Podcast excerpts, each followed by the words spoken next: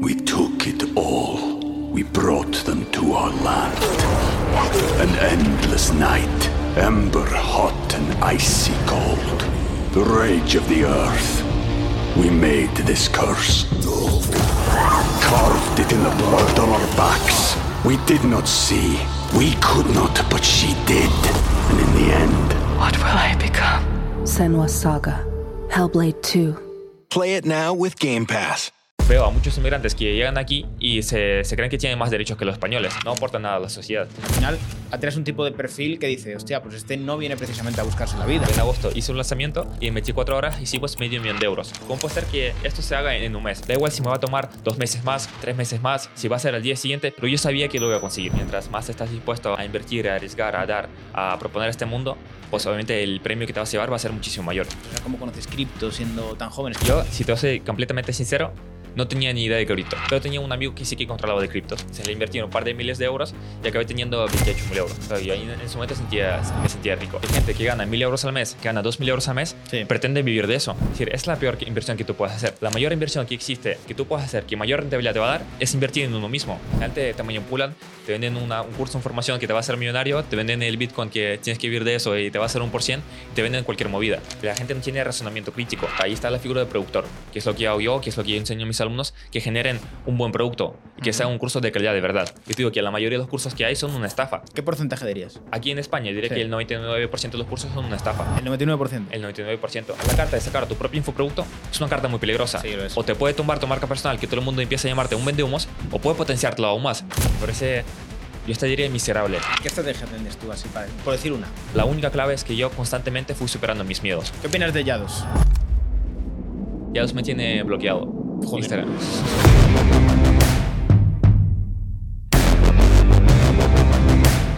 Muy buenas familia y bienvenidos un día más a Wall Street Wolverine. Notaréis aquí una nueva localización ya que ya tenemos la sala de podcast aquí en las oficinas de Rax Labs y la va a estrenar hoy David. ¿Qué tal estás?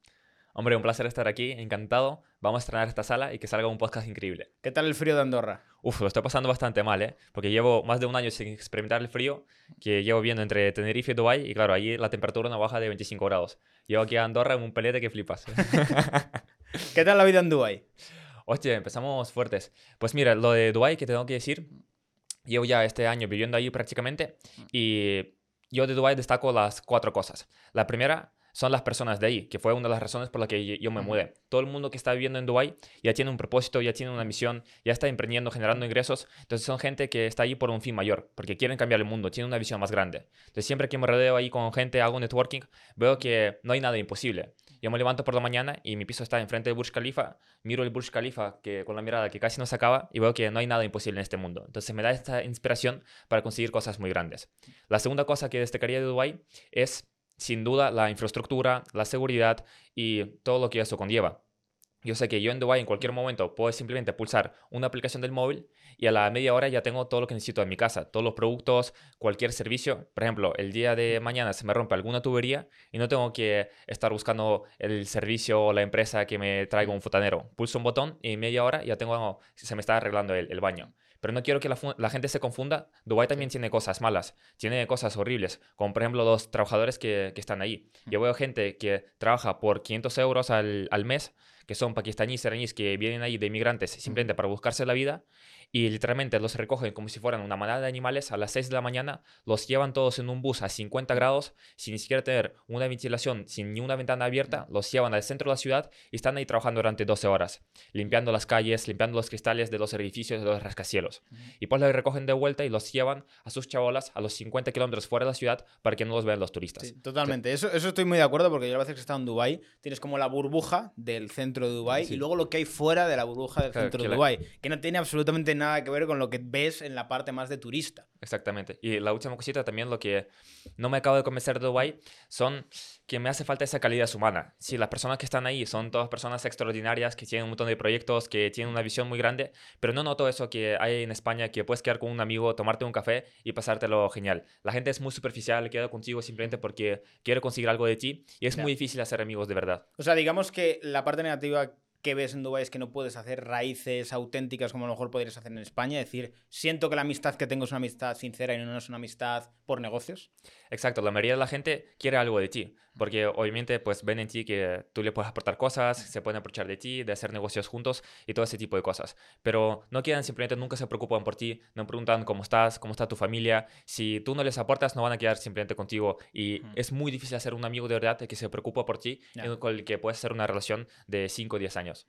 ¿Te ha cambiado la vida de pasar a ser un chaval, digamos que normal, a decir, empieza a ganar dinero? Pero es que la gente, mucha gente me percibe a día de hoy, cuando ya tengo mi empresa, cuando ya viajo por todo el mundo, cuando ya genero cientos de miles eh, de euros al mes, la gente me empieza a ilustrar, piensa que soy alguien inalcanzable. Y no quiero que la gente tenga esa imagen de mí. Porque yo en el día a día, con mi familia, con mis amigos, con mis alumnos, con mi gente cercana, yo soy muy cariñoso, yo soy muy de estar con ellos de, de todo a tú. Entonces, sí que me parece bien que la gente pueda ver en mí una inspiración, pero no me vean como un ídolo y como alguien inalcanzable. Porque yo hace prácticamente dos años estaba en la misma situación. Cuando dejé la universidad no sabía el futuro que me espera y no sabía cómo generar ingresos, no sabía cuál es el camino a seguir, no sabía cómo dar el primer paso. Entonces, le quiero decir a todas esas personas que pueden encontrarse en la misma situación, que están perdidos o están pasando por una situación difícil, que tienen una deuda muy grande o no saben cómo seguir adelante, que yo les puedo prometer que si cada día se levantan y hacen algo para salir de su zona de confort, si cada día se levantan y dan un paso para superar sus miedos, si cada día se levantan y se convierten en una mejor persona, yo les puedo asegurar y les puedo asegurar que van a acabar viviendo la vida de sus sueños. We took it all. We brought them to our land.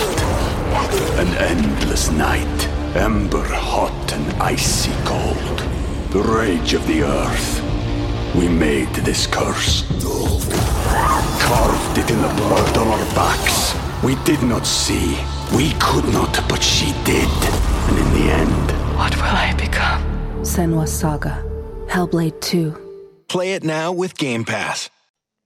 ¿A qué llamarías tú la vida de sus sueños? Para- Bajándolo. Muy, muy buena pregunta, porque aquí la gente se, se confunde. Cada uno tiene su vida su- de sus sueños y lo tiene que descri- describir muy bien. Para una persona puede simplemente ser, no sé, trabajar online, generar 2, 3 mil euros, irse a vivir a Bali y tomarse un, un café por la mañana e irse a surfear, que me parece totalmente perfecto y respetable. Cada, cada uno tiene esa vida su- de sus sueños. Entonces yo lo que recomiendo a todo el mundo, que escriba la vida de sus sueños y la describa lo más detalladamente posible. De en qué casa quieren vivir, qué estilo de vida quieren llevar, cuál es el coche que quieren tener, las relaciones, su estatus social, cómo es su estilo de vida. Pero también que sean muy conscientes que esa vida ideal que ellos se imaginan está acompañada de otra imagen, que ellos tienen que ser conscientes para conseguir esta vida ideal van a tener que pasar por problemas, obstáculos, situaciones difíciles y un montón de putadas que les esperan en el camino para conseguir esa vida ideal. Que no se queden simplemente con la imagen de quiero tener un Lamborghini, tener la libertad financiera, viajar por todo el mundo. Les va a tocar pasar un montón de putadas difíciles que a lo mejor no están acostumbrados. Estoy de acuerdo en ese sentido y yo creo que muchas veces la gente quiere los resultados y no quieren, digamos, que caminar el camino que tú has llegado para, para llegar a ese, a ese punto de tener esos resultados. Y al final yo creo que ahí tenemos un problema y es que al final vemos muchas películas de Hollywood que nos hacen ver el éxito como media hora. En el sentido de, esta persona estaba aquí y de repente en media hora la vida ha cambiado, sin darse cuenta de que, a ver, eso puede ser a lo mejor una pequeña muestra del camino que llevó esa persona y que eso a lo mejor pudo llevar 10 años tranquilamente, pero que tú lo estás viendo en media hora y la gente se monta como la película de, hostia, es que yo quiero eso. Y yo con el tiempo te diría una cosa, a veces la gente joven quiere emprender por el aura que tiene el emprendedor y no tanto por el hecho de que les guste emprender. Y eso es un problema. Porque si a ti no te gusta emprender, lo que ocurre es que te frustras en cuanto ves que, hostia, me estoy esforzando y no gano dinero. O sea, no, no estoy ganando dinero. ¿Dónde está mi, mi recompensa? Yo creo que en la generación que estamos viviendo de la inmediatez, de todo lo tenemos ahora. Coges el móvil, tienes comida cuando quieras, tienes música al momento, tienes vídeos al momento.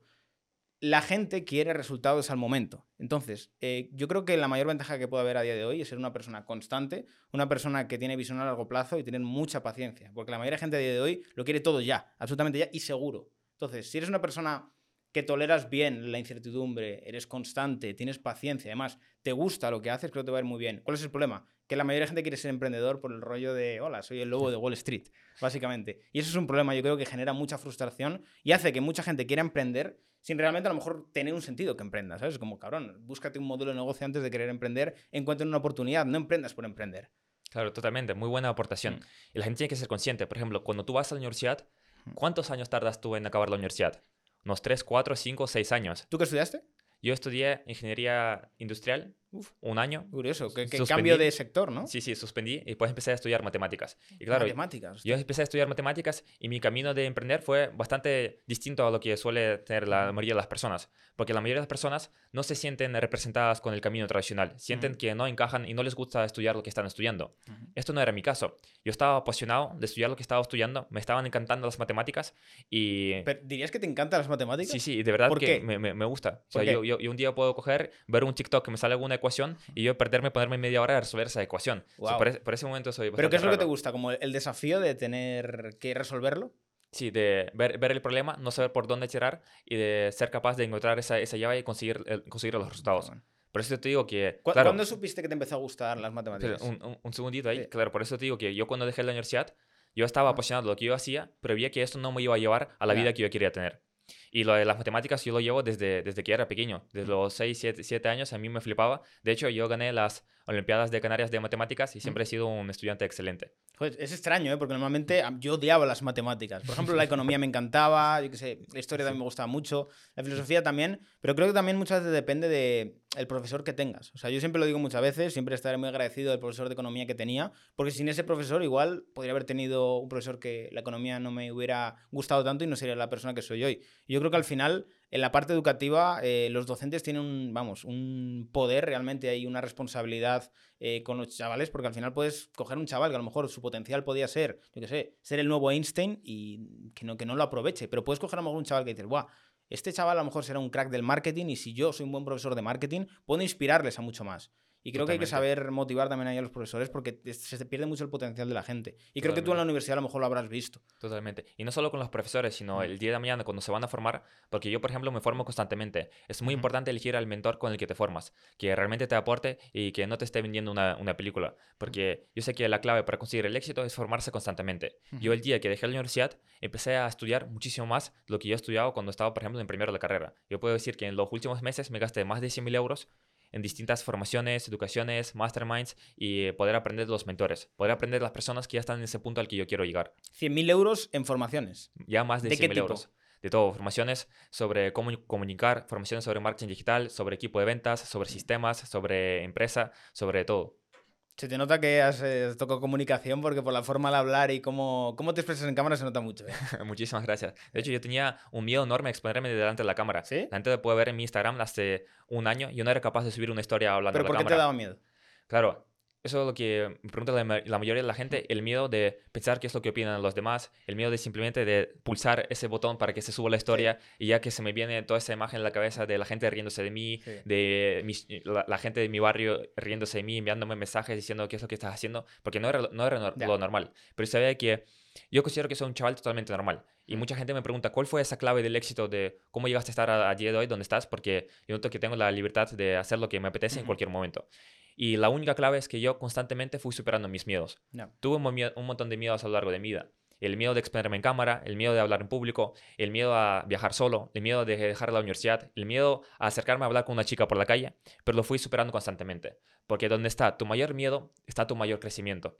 Yo creo que en este sentido, creo que es el mejor mensaje que, que puedes mandar porque estoy tan de acuerdo, porque yo personalmente, en, en mi esencia, soy un chico tímido, pero con el tiempo es como que la vida me ha llevado a, Víctor, eh, tienes un negocio Sí, que sí. ser tímido no es lo Hay- hay- tuyo. hay que espabilar, Tienes sí, que, sí. tienes que desarrollar esas habilidades. Y yo tengo eh, una sensación que es cuando empiezas a notar que algo te da miedo, es que realmente te está retando y eso quiere decir que te va a mejorar. Y yo siempre he sentido que cuando tú enfrentas eso, te sientes mejor, ganas confianza, creces como persona y creo que al final si es una persona que toleras bien la incertidumbre y el miedo, estás constantemente progresando, incluso se vuelve un poco adictivo, por así Exacto. decirlo, porque buscas como esa mejora constante, ese algo más que te, que Exacto. te esté un poco estimulando, que también es problemático, esto a veces lo digo yo también, que vivimos como una etapa que está mm, como que generalizándose mucho el hay que crecer, hay que trabajar, hay que sacrificarse. Y yo a veces hago un poco de contrapeso con todo esto, decir, esto está bien, pero también hay que entender que hay que saber disfrutar también. En el sentido de, no es, tío, eh, sé un puto monje y siempre hagas eso, porque lo que ocurrirá en algún momento es que dirás, hostia,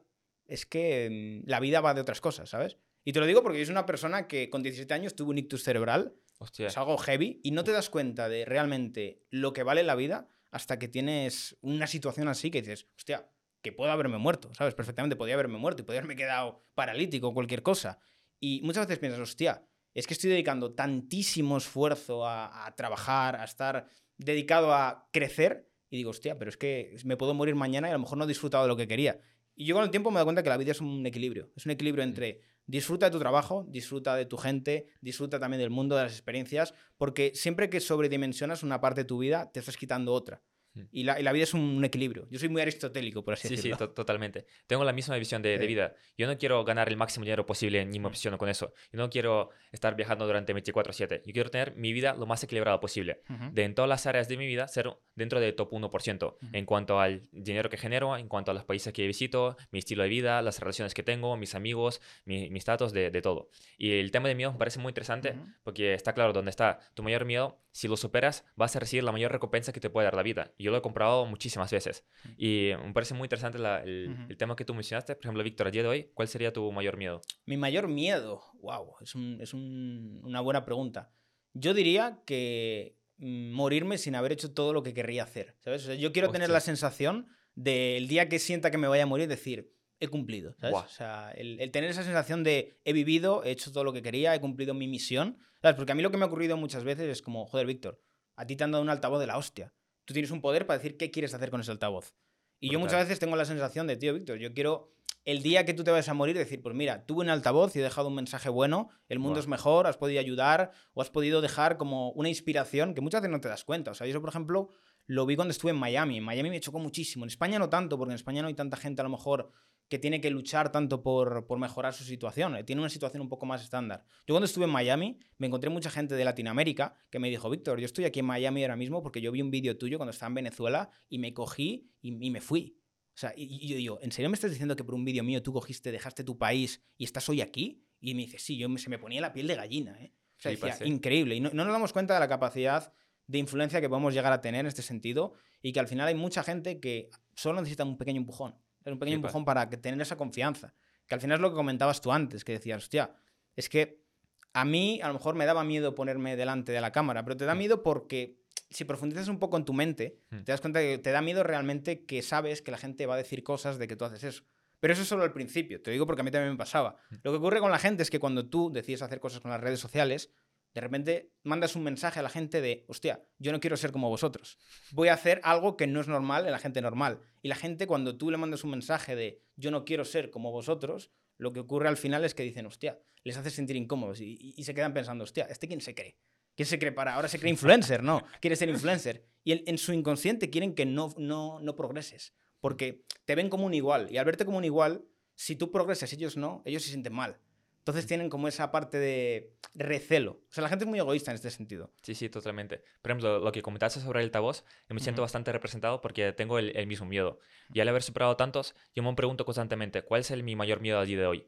Y la respuesta es que me imagino yo a los 80 años, ya con un bastoncito, yo sentado en una silla de ruedas, en una casa retirado en Tenerife, viendo un atardecer, el sol bajando por las montañas, y mi mente torturándome con la misma pregunta.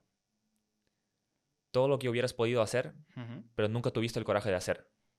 Y siento que mi mayor miedo a día de hoy es el repetimiento. Exactamente. Es justo lo que dijiste, de repetirme de las cosas que podría a- haber hecho y nunca tuve los huevos de simplemente decir, vale, voy y lo hago.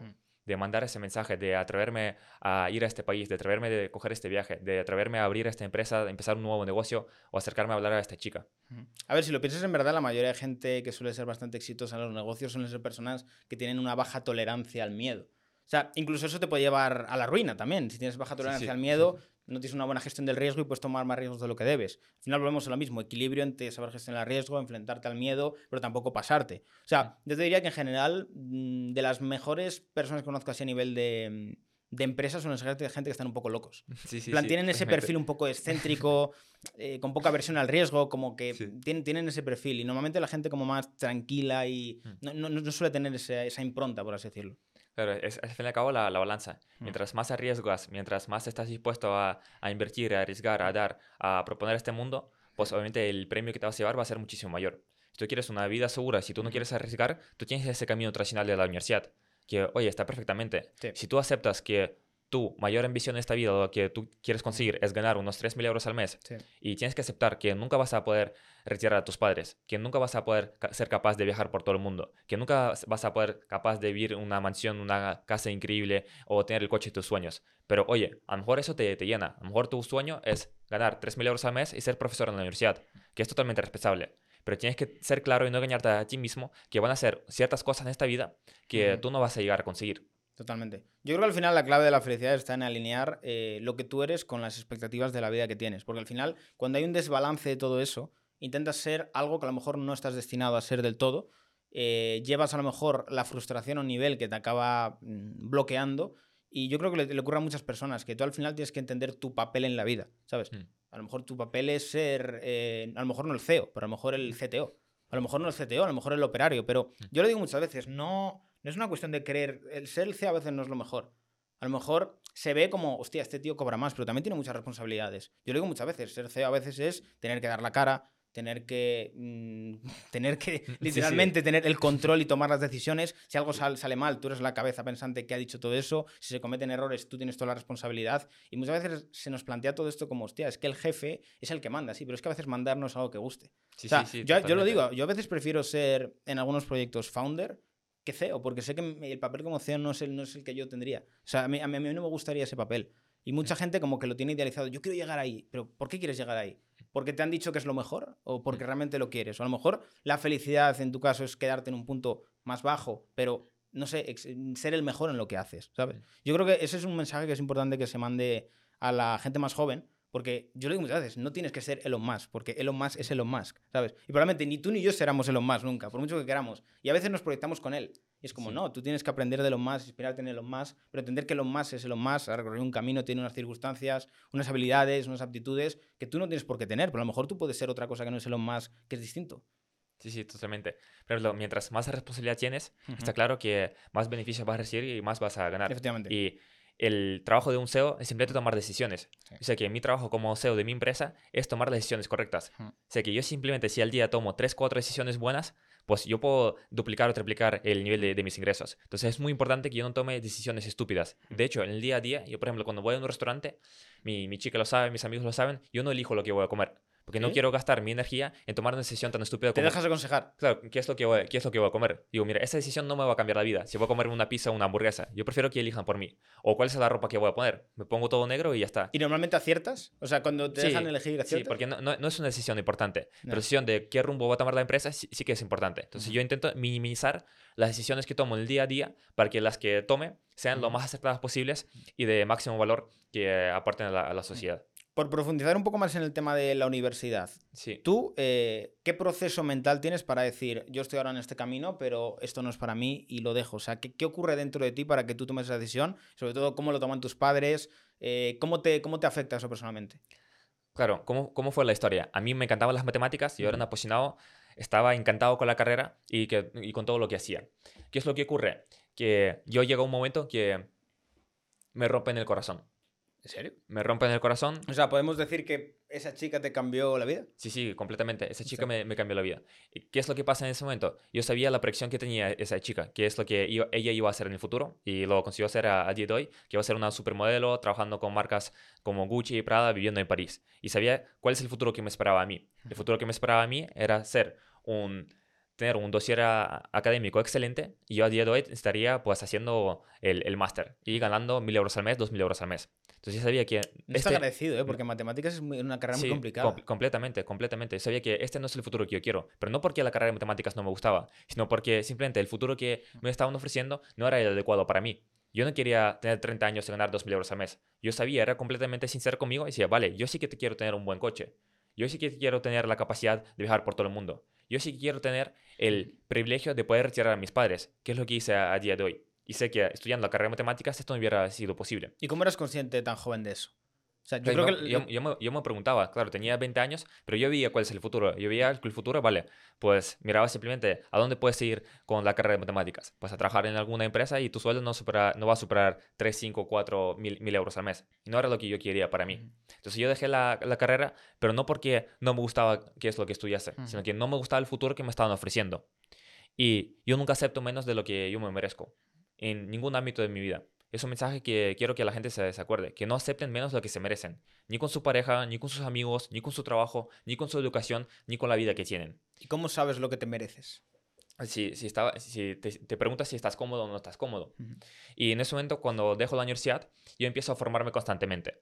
Yo, como, como te dije antes, en el momento que dejo la universidad es cuanto más me empiezo a formar. Empiezo a consumir formaciones, cursos, a leer libros y compré un curso sobre marketing digital. Y empecé a aprender sobre marketing digital. Me recuerdo perfectamente el primer curso que costó 300, 300 euros. Pero empiezo a consumir formaciones, empiezo a aprender sobre esto y veo que a los pocos meses, creo que fueron 6-7 meses, ya empecé a ganar 3.000 euros al mes. En ese momento mi cabeza hizo un clic. ¿Qué tipo de servicios dabas de marketing digital? Simplemente lo, lo, lo- lo típico como una agencia de marketing. Daba servicios de Facebook Ads, de hacerle alguna página web, de crearle contenido para las redes sociales y tenía clientes que me pagaban 500 euros, 700, 800. Entonces con tener 3, 4, 5 clientes Sí. ya ganaba 3.000 euros al mes. Claro, en ese momento cuando gano 3.000 euros al mes, yo pienso en mi cabeza, ¿sigo por este camino?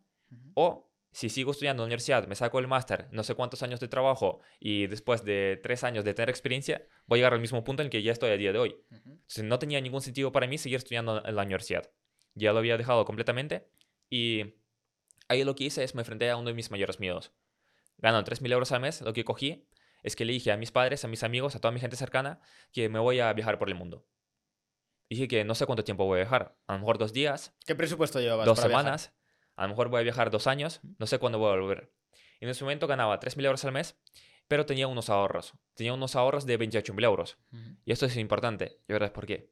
Cuando me voy a viajar por el mundo, empiezo a aprender a, est- a estar solo. Me voy a Alemania, me compro un coche, un Chevrolet Orlando blanco por 6.000 euros, que a los cuatro meses después lo, lo vendí y hasta saqué un poquito de profit. Empiezo a viajar como, como loco. Con, a los cuatro meses viajé más de 30 países. Estuve en América Latina, estuve en Egipto, estuve por todos los países de Europa, en Suiza, en Austria, en Francia, en Alemania. Viajaba constantemente. Me levantaba por la mañana y sentía la libertad de que no sé en qué ciudad voy a acabar vi- viviendo a día de hoy. Me levantaba a lo mejor en Alemania, me apetecía ir, no sé, a, a, a Bélgica. Pues cogía una vuelta con el coche y acababa en Bélgica. Tenía una libertad absoluta. Claro, en ese momento yo, yo sentía que era completamente feliz. Era completamente feliz. Claro, después de viajar durante cuatro meses, ¿qué es lo que ocurre? Que ya acabo cansado, ya acabo saturado de todos los días despertarme en un país nuevo. Y obviamente mi nivel de ingresos empieza a bajar. Ya dejé de generar 3.000 euros al mes porque no me daba tiempo a, a trabajar prácticamente. No. Pero menos mal que ¿Y, tenía y esos qué ahorros. hacías? ¿Turismo, simplemente? Sí, viajaba por, por los países, hacía amigos, conocía a gente, a gente nueva y los ahorros que yo tenía ya me los iba gastando. Pero no me los gastaba, esos ahorros los tenía en USDT, en, en Binance, en una cartera. Y mientras cuando hacía viajes con amigos, pues les pedía dinero a ellos, a lo mejor les pedía dinero a mis padres. Me parece súper curioso esto, Claro. tío. O sea, ¿funcionabas con cripto ya? Sí, sí, sí, claro, yo, yo entendía. Pero claro, los tenía en, un, en, un- en una, en una wallet, pero no tocaba ese dinero, sino que le iba a pedir el dinero a mis padres, a mis amigos y lo iba gastando. Diciendo que, mira, no te preocupes, yo tengo este dinero, simplemente que es un lío sacarlo de, de la wallet, ya cuando vuelva a mi casa, te lo voy a devolver. Ya. ¿Qué es lo que pasa? A los cuatro meses, vuelvo a mi casa, ya había hecho los cálculos, que ya me gasté los 28.000 euros, justo que son los ahorros que yo tenía, por eso ya volví a mi casa, y se los iba a devolver a mis padres, a mis amigos más, más cercanos. Llego a mi casa, abro la wallet, la, mi cuenta de Binance y veo que tengo 0 euros. Me habían estafado. Habían robado todo mi dinero. Todos mis ahorros en ese momento. Wow. Pero no solo que me habían robado todos mis ahorros en ese momento, que, bueno, ¿Habían hecho phishing o algo? lo, lo- lo puedo, lo, lo puedo aceptar. Sí, sí, me habían hasta, en ese momento no tenía Ledger, no sabía de, de seguridad, de seguridad de ese tipo de cosas Oh. y me vaciaron la cartera. Pero que no solo que perdí esos 28.000 euros, sino que ya los había gastado y se los debía a mi gente más cercana. No es que tenía esa deuda con un banco que me puede dar igual, sino que con mis padres, con mis amigos más cercanos, con la gente que me llevo en el día a día. Entonces, imagínate en ese momento la presión que yo tenía encima de mis hombros y tenía que afrontar esa si- situación. Ujú. Eso tenía, tenía 21 años en ese momento. Y claro, sí que sabía cómo ganar 2, 3 mil euros al mes, pero no sabía cómo producir esa cantidad de dinero que a mí en ese momento me parecía abismal. Tenía que estar trabajando prácticamente durante un año ahorrando todo lo que gano para poder devolverlo. Y a día de hoy, esta situación tan complicada a la que yo me enfrenté, lo considero un regalo enorme de, de la, de la vida. Porque a partir de ahí, a partir de ahí, ¿sabes qué es lo que ocurrió? Yo me puse a pensar, vale, necesito buscar un modelo de negocio completamente distinto que me permita generar 20.000 euros al mes, 30.000 euros al mes, 100.000 euros al mes. Porque con una agencia de marketing no puedes escalar a estos puntos, porque necesitas demasiado equipo, demasiada inversión en publicidad, necesitas tener un montón de cosas que yo no tenía en ese momento. Y ahí descubro que en Rusia hay un modelo de negocio que ya se lleva durante muchísimos años, pero que todavía no ha llegado aquí a España, que es ser productor de influencers. Que tú contactas a distintos influencers o expertos de Instagram que tienen una audiencia y les ayudas a monetizar esa audiencia y lanzáis algún infoproducto. O sea, si eres como su manager, por así Sí, por ponerte un ejemplo. Existe, para que sea fácil para la gente, un fotógrafo, ¿no? Un fotógrafo que tiene su audiencia en Instagram, saca fotos y se gana la vida con eso. Sí. Pero claro, ese fotógrafo no sabe de marketing, no sabe de estrategias, no sabe de lanzamientos. Entonces le llega a ese productor de influencers y le ayuda a monetizar su audiencia. Y sacan, por ejemplo, una formación que cuesta unos 500 euros sobre cómo hacer fotografías. Y la venden a su, a su audiencia. Entonces venden 20 plazas a 500 euros y generan 10.000 euros. El fotógrafo se lleva 5.000 euros, el 50%, y productor de influencers se lleva el 50%, otros 5.000 euros. Claro, yo lo vi y dije, hostia, ese modelo de negocio perfecto para mí. ¿Por qué? Primero, no tenía que invertir ni un euro. Que encima en ese momento no es que no tuviese ni un euro, sino que tenía una deuda de 28.000 euros. Porque ya ese experto ya tiene la audiencia. Lo segundo es que no tenía que exponerme delante de la cámara. Porque simplemente le subía contenido a él, a ese, a ese experto. Y en ese momento me daba pánico, me daba pánico hablar delante de la cámara. Me daba pánico subir contenido a las redes sociales. O sea, yo no podría ya ni tener mi marca personal ni nada de eso. Y lo tercero es que yo no tenía que tener audiencia. No tenía que tener audiencia ni mi propia marca personal. Y se podía hacer el lanzamiento en cuatro semanas. La estrategia era de cuatro semanas. Claro, yo en ese momento pensé, hostia, acabo de descubrir algo aquí. Yo me sentía como Thomas Edison que acabo de descubrir la electricidad. Y dije, mira, voy a revolucionar todo el mercado de infoproductos de, de España. Porque no hay nadie que lo estaba haciendo aquí en ese, en ese momento. Pero tenía duda. Tenía la pregunta, vale, pero si no hay nadie que lo esté haciendo aquí en España, ¿por qué será? ¿Porque aquí no funciona? ¿O porque todavía nadie ha llegado aquí a hacer eso? Puede ser o el primero, o puede ser que sea un fracasado que lo intente y aquí no, este modelo, eh, modelo de negocio no sea rentable. ¿Qué es lo que hice en ese momento? Yo contacté a mi entrenador personal, que era mi amigo y tenía confianza con él, que tenía unos 3.000 seguidores en Instagram y tenía 600 views en las historias. Las historias de Instagram son importantes porque es por ahí por donde hacemos la, la venta. dije, mira, voy a intentar implementar ese modelo de negocio, vamos a sacar con él sus mentorías de, de fitness. Trabajando cuatro semanas con él, a los 28 días, sin invertir ni un euro, yo simplemente generándole contenido y haciendo la estrategia de marketing, habíamos generado 3.000 euros. dije, hostia, vale, 3.000 euros no es mucho dinero. Porque en ese momento ya sabía cómo ganar 3.000 euros con mi agencia de marketing. Pero dije, si él tiene simplemente 600 views en las historias, yo soy matemático, yo puedo tener, si yo contacto a un influencer que tenga 6.000 views en las historias, pues voy a generar un por 10 de ingresos. En vez de 3.000 euros van a ser 30. Y si después contacto a un influencer más grande, puedo generar 300.000 euros al mes. ¿Y qué producto ofreciste con, con, Con, el con él vendíamos unas mentorías fitness, unas mentorías asesor- asesorías fitness, un, un producto fitness. ¿En qué en concreto? En ese momento no, eh, en general, que te enseñaba cómo perder grasa, cómo per- perder grasa y cómo ponerte en forma. Algo, merca- al- mercado muy- amplio. Claro, al- al- algo muy básico. Claro, yo en ese momento pensaba que, hostia, acabo de descubrir aquí algo que, que, que es increíble, que yo a los pocos meses ya voy a ser millonario. Yo ya pensaba en mi cabeza que van a pasar dos, tres meses y voy a estar ganando 100, 200 mil euros al mes. Yo estaba completamente lo- loco. ¿Y sabes qué es lo que pasó cuando me puse a contar a todos los influencers? Sorpréndeme. Que no me respondió completamente nadie. Ya, pero porque tampoco eras Nadie. nadie, y digan, este es un chaval que, Claro. que me viene a vender la moto. Claro, y mi marca personal en ese momento yo tenía mil seguidores, acababa de un viaje por todo el mundo, donde viajaba por Costa Rica, por Egipto, tenía fotos que parecía que era un loco, que hacía surf ahí por las playas, Mira, por las yo, costas. yo como influencer te digo Sí. que lo entiendo. Lo entiendo Sí, sí, porque además incluso ahora se está poniendo muy de moda. Escogen a los típicos influencers, yo qué sé, que vienen de... No sé dónde vienen. Pues, lo- lo- los ves de lejos. Sí. Hola, he visto mucho potencial en tu perfil. Y digo, ya, ya lo sé. ¿Qué me Sí, vas a sí. vender? ¿El verificado? Eh, ¿El Claro. crecimiento? ¿Qué quieres? Claro, en ese, en ese momento no sabía cómo hacer de la forma correcta. Entonces mi típico mensaje era de Víctor, mira, te voy a hacer un lanzamiento de un infoproducto, vamos a generar 200 mil euros en un mes, en solo 28 días, no hace falta que me pagues nada, me voy a llevar el 50%, con 0 euros de inversión en publicidad. Claro, la oferta era tan buena que la gente pensaba que yo estaba completamente loco. Sí, mira, este chaval, que encima entraban en mi cuenta y veían que parecía, no sé, el, el típico que tenía viajes por todo el mundo. Sí, Hippie colgado. Sí, sí, era, era un hippie. Era, era, era un hippie. O sea, está- estás, estás loco. O sea, claro, ahí me frustré bastante. Pero es muy importante la resiliencia. Es muy importante la resiliencia. Y estuve durante varios meses contactando a los influencers y nadie me respondía. Nadie me respondía. Pero yo sabía que tengo que seguir por este camino. Mis padres y mis amigos me decían, pero ¿por qué sigues con esto si nadie te responde? Si esto no está funcionando. ¿Por qué sigues haciendo algo que no te está dando los resultados? Porque no vuelves si ya te estaba yendo bien con, con, con lo que tenías anteriormente. Si ya con tu agencia de marketing estabas ganando 3.000 euros al mes, que esto es una locura para una persona completamente normal en, en España. Pero yo tenía una visión. Yo sabía que yo voy a persistir y da igual el tiempo que me tome. Da igual si me va a tomar dos meses más, tres meses más, si va a ser al día siguiente, pero yo sabía que lo iba a conseguir. ¿Qué es lo que pasó? Que a los seis meses al final me puse a pensar un poco fuera de la caja. En vez de escri- escribir a los influencers, que les escribía por de todas las maneras, por Instagram, les enviaba correos, les hablaba hasta eh, en su cuenta de, de YouTube, pero no me respondían. Lo que hice es contratar a un influencer una, un servicio de una mentoría de marca personal.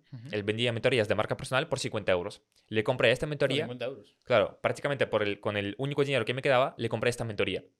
Claro, él me aceptó la mentoría, entramos a la llamada y él me pregunta, ¿cómo te puedo ayudar? ¿Cómo quieres crear tu marca personal? Y digo, no, no, perdona. Yo no quiero que tú me enseñes a crear mi marca personal. Yo simplemente compré una hora de tu tiempo para que tú escuches qué es lo que te quiero proponer. Y claro, Bueno, ahí claro, él se quedó flipando y teniendo ya una hora le expliqué bien el modelo de negocio. De que podemos hacer lanzamientos, podemos generar mucho dinero, que es riesgo cero para ti y tal cual. Y claro, ahí pensando un poco fuera de la caja, conseguí mi primer cliente. Al mes siguiente hicimos lanzamiento y generamos 10.000 euros. Al mes siguiente me recomendó otro, hicimos otro lanzamiento y generamos 100.000 euros, los cuales eran 50.000 euros, eh, 50.000 euros limpios para mí. Me enteré yo en ese momento, siendo un chaval de 20 años, que ese dinero me permitió salir de la deuda, que en un mes he generado 50.000 euros. Hicimos un lanzamiento de 100.000 euros, los cuales 50% eran para mí. ¿Crees que la clave de esas cifras tan grandes es el mercado de los infoproductos? Porque al final, al ser como escalable prácticamente en muchos casos hasta el infinito, se manejan unas cifras muy, muy grandes, pero en otros modelos es más complicado. Claro, porque, porque me gusta tanto este modelo de negocio. Porque para mí en ese momento era perfecto. No tenía que exponer mi cara. Yo le hacía el contenido, le hacía toda la estrategia de marketing, le hacía las historias de Instagram y no me mostraba en ningún momento. Mostraba al influencer.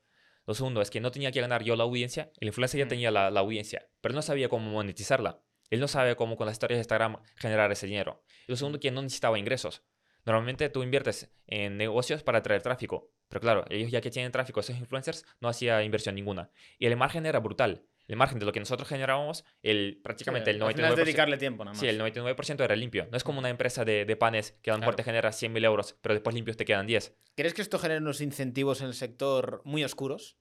¿A qué te refieres con En el sentido eso? de que tú al final en el sector de los infoproductos tienes la capacidad de prácticamente poder llevar a lo mejor un producto hasta el infinito porque hay un mercado amplio y puede hacer que mucha gente que ve estos profits dice, pues yo me voy a poner a vender un curso de lo que sea. Porque esto lo subo y es prácticamente escalable hasta el infinito. Claro, pero ahí es muy importante el producto que tú vendes, Sí. el servicio que tú vendes. Y claro, ahí está la figura del productor, que es lo que hago yo, que es lo que yo enseño a mis alumnos, que generen un buen producto y que sea un curso de calidad de verdad. Porque hay cursos que literalmente te pueden cambiar la vida y hay cursos que son una estafa. Yo te digo que la mayoría de los cursos que hay son una estafa. ¿Qué porcentaje dirías? Aquí en España diría Sí. que el 99% de los cursos son una estafa. El 99%. El 99%. La gente tiene que tener mucho cuidado con quién se van a formar. De- defíneme estafa. Estafa. Yo te voy a definir quién es un vendehumos para mí. Un vendehumos es una persona que no cumple con su propuesta de valor. Es una persona que enseña un estilo de vida y dice que tiene ese estilo de vida gracias a un negocio, un modelo de negocio, pero realmente tiene ese estilo de vida simplemente por vender formaciones, no por lo que están haciendo. Como Eso- los típicos que eso- dicen, eso es bastante cierto. Sí, los típicos que dicen, no, yo tengo una agencia de marketing, o yo tengo, eh, no sé, me dedico a Amazon FBA, y yo genero con eso 100 mil euros al mes. Y pues ves, ves que ni siquiera venden en Amazon, o ni siquiera tienen una agencia de marketing, sino que todos los ingresos que generan es simplemente por vender cursos a gente que, que haga lo mismo. O esto me parece una estafa, vamos a ser sinceros. Y que yo he consumido muchísimas formaciones. Considero que una formación es algo positivo, porque yo constantemente te formo. Como te comenté al principio de la entrevista, es la clave de mi éxito. Yo invertí más de 100 mil euros solo en los últimos meses en mi formación. Pero la gente tiene que tener mucho cuidado con qué personas se forman. Tiene que ver quién es la persona en sí realmente. Tiene que ver si realmente cumple con todo lo que dice. Y tiene que, muy importante, ver sus casos de éxito. Que le hablen los alumnos, es tan sencillo como le hablas a los alumnos y preguntas si es realmente cierto lo que han conseguido. Porque hay gente que vende, un pone un testimonio, no, es que Pedro ha generado 10 mil euros gracias a mi formación. Y el Pedro es simplemente una captura de pantalla que no sabes ni quién es, ni qué foto tiene, no tienes su, su Instagram, no tienes nada. Claro, pues ahí ya huele un poco a estafa. ¿Qué opinas del modelo de Andrew Tate? De modelo de Andrew Tate, tenemos que definir dos, dos cosas. Mm. Una cosa es, es su producto, es su curso, y otra cosa es su, su marketing. Entonces, dos cosas no tienen nada que ver entre sí. Yo Una- hablo del modelo de tú captas, em, digamos que Sí. clientes, esos clientes pues suben contenido, monetizando contenido, además meten gente en tu formación. Y, ta- y además las expectativas de su formación. Sí, e- es justo lo que te decía. El modelo de marketing me parece bueno. Si, si yo consumo una formación, a mí me parece la hostia, me parece totalmente listo. Y, y además, me parece que la persona debería hacer es promocionar esta, esta formación que le ha cambiado la vida a otras personas, a sus amigos, a sus familiares y tal. Si el producto es realmente bueno. ¿Dónde está la trampa? ¿Dónde se empieza a liar? Es cuando im- implementas ese modelo de negocio de marketing de afiliados, pero tu producto es una mierda. Hmm. Entonces, claro, ¿cómo le vas a promocionar a otra gente meter, meter gente dentro de tu academia si tu producto es una mierda? Ya. Entonces, la gente tiene que distinguir. Si el producto realmente fuese bueno, imagínate, no tiene que ser cursos, cursos de emprendimiento o lo que sea. Mm. Vamos a poner ejemplo de un curso de edición de vídeos, ¿no? Un curso de edición de vídeos que, por ejemplo, yo te enseño cómo editar un vídeo. Y tú ves que realmente es un, un curso, curso bueno, que tú aprendes a cómo editar vídeos y eres un crack con esto. Sí, acabas Bueno, bien, con unas buenas claro, expectativas, claro, no, te, no te vendo que vas a ser millonario, simplemente Exacto. vas a sacar unas skills y tú Exacto. vas a salir de aquí sabiendo esto. To- to- Totalmente. Vale, pues me parece bien que tú después recomiendes ese amigo, ese, ese, ese producto a, a tu amigo. Me parece completamente normal. Que es de hecho lo que hago yo. Yo las formaciones que consumo, si me parecen la hostia, yo se- pues se las recomiendo a mis amigos. Fenómeno que hemos tenido en España bastante viral. ¿Qué opinas de Yados? Yo, yo le conozco personalmente y te puedo dar la parte personal de lo que le conozco de hace muchos años y la Sí. parte de la figura pública. Te puedo decir las dos. Vale, de hecho, una cosa curiosa es que ya los me tiene bloqueado. Joder.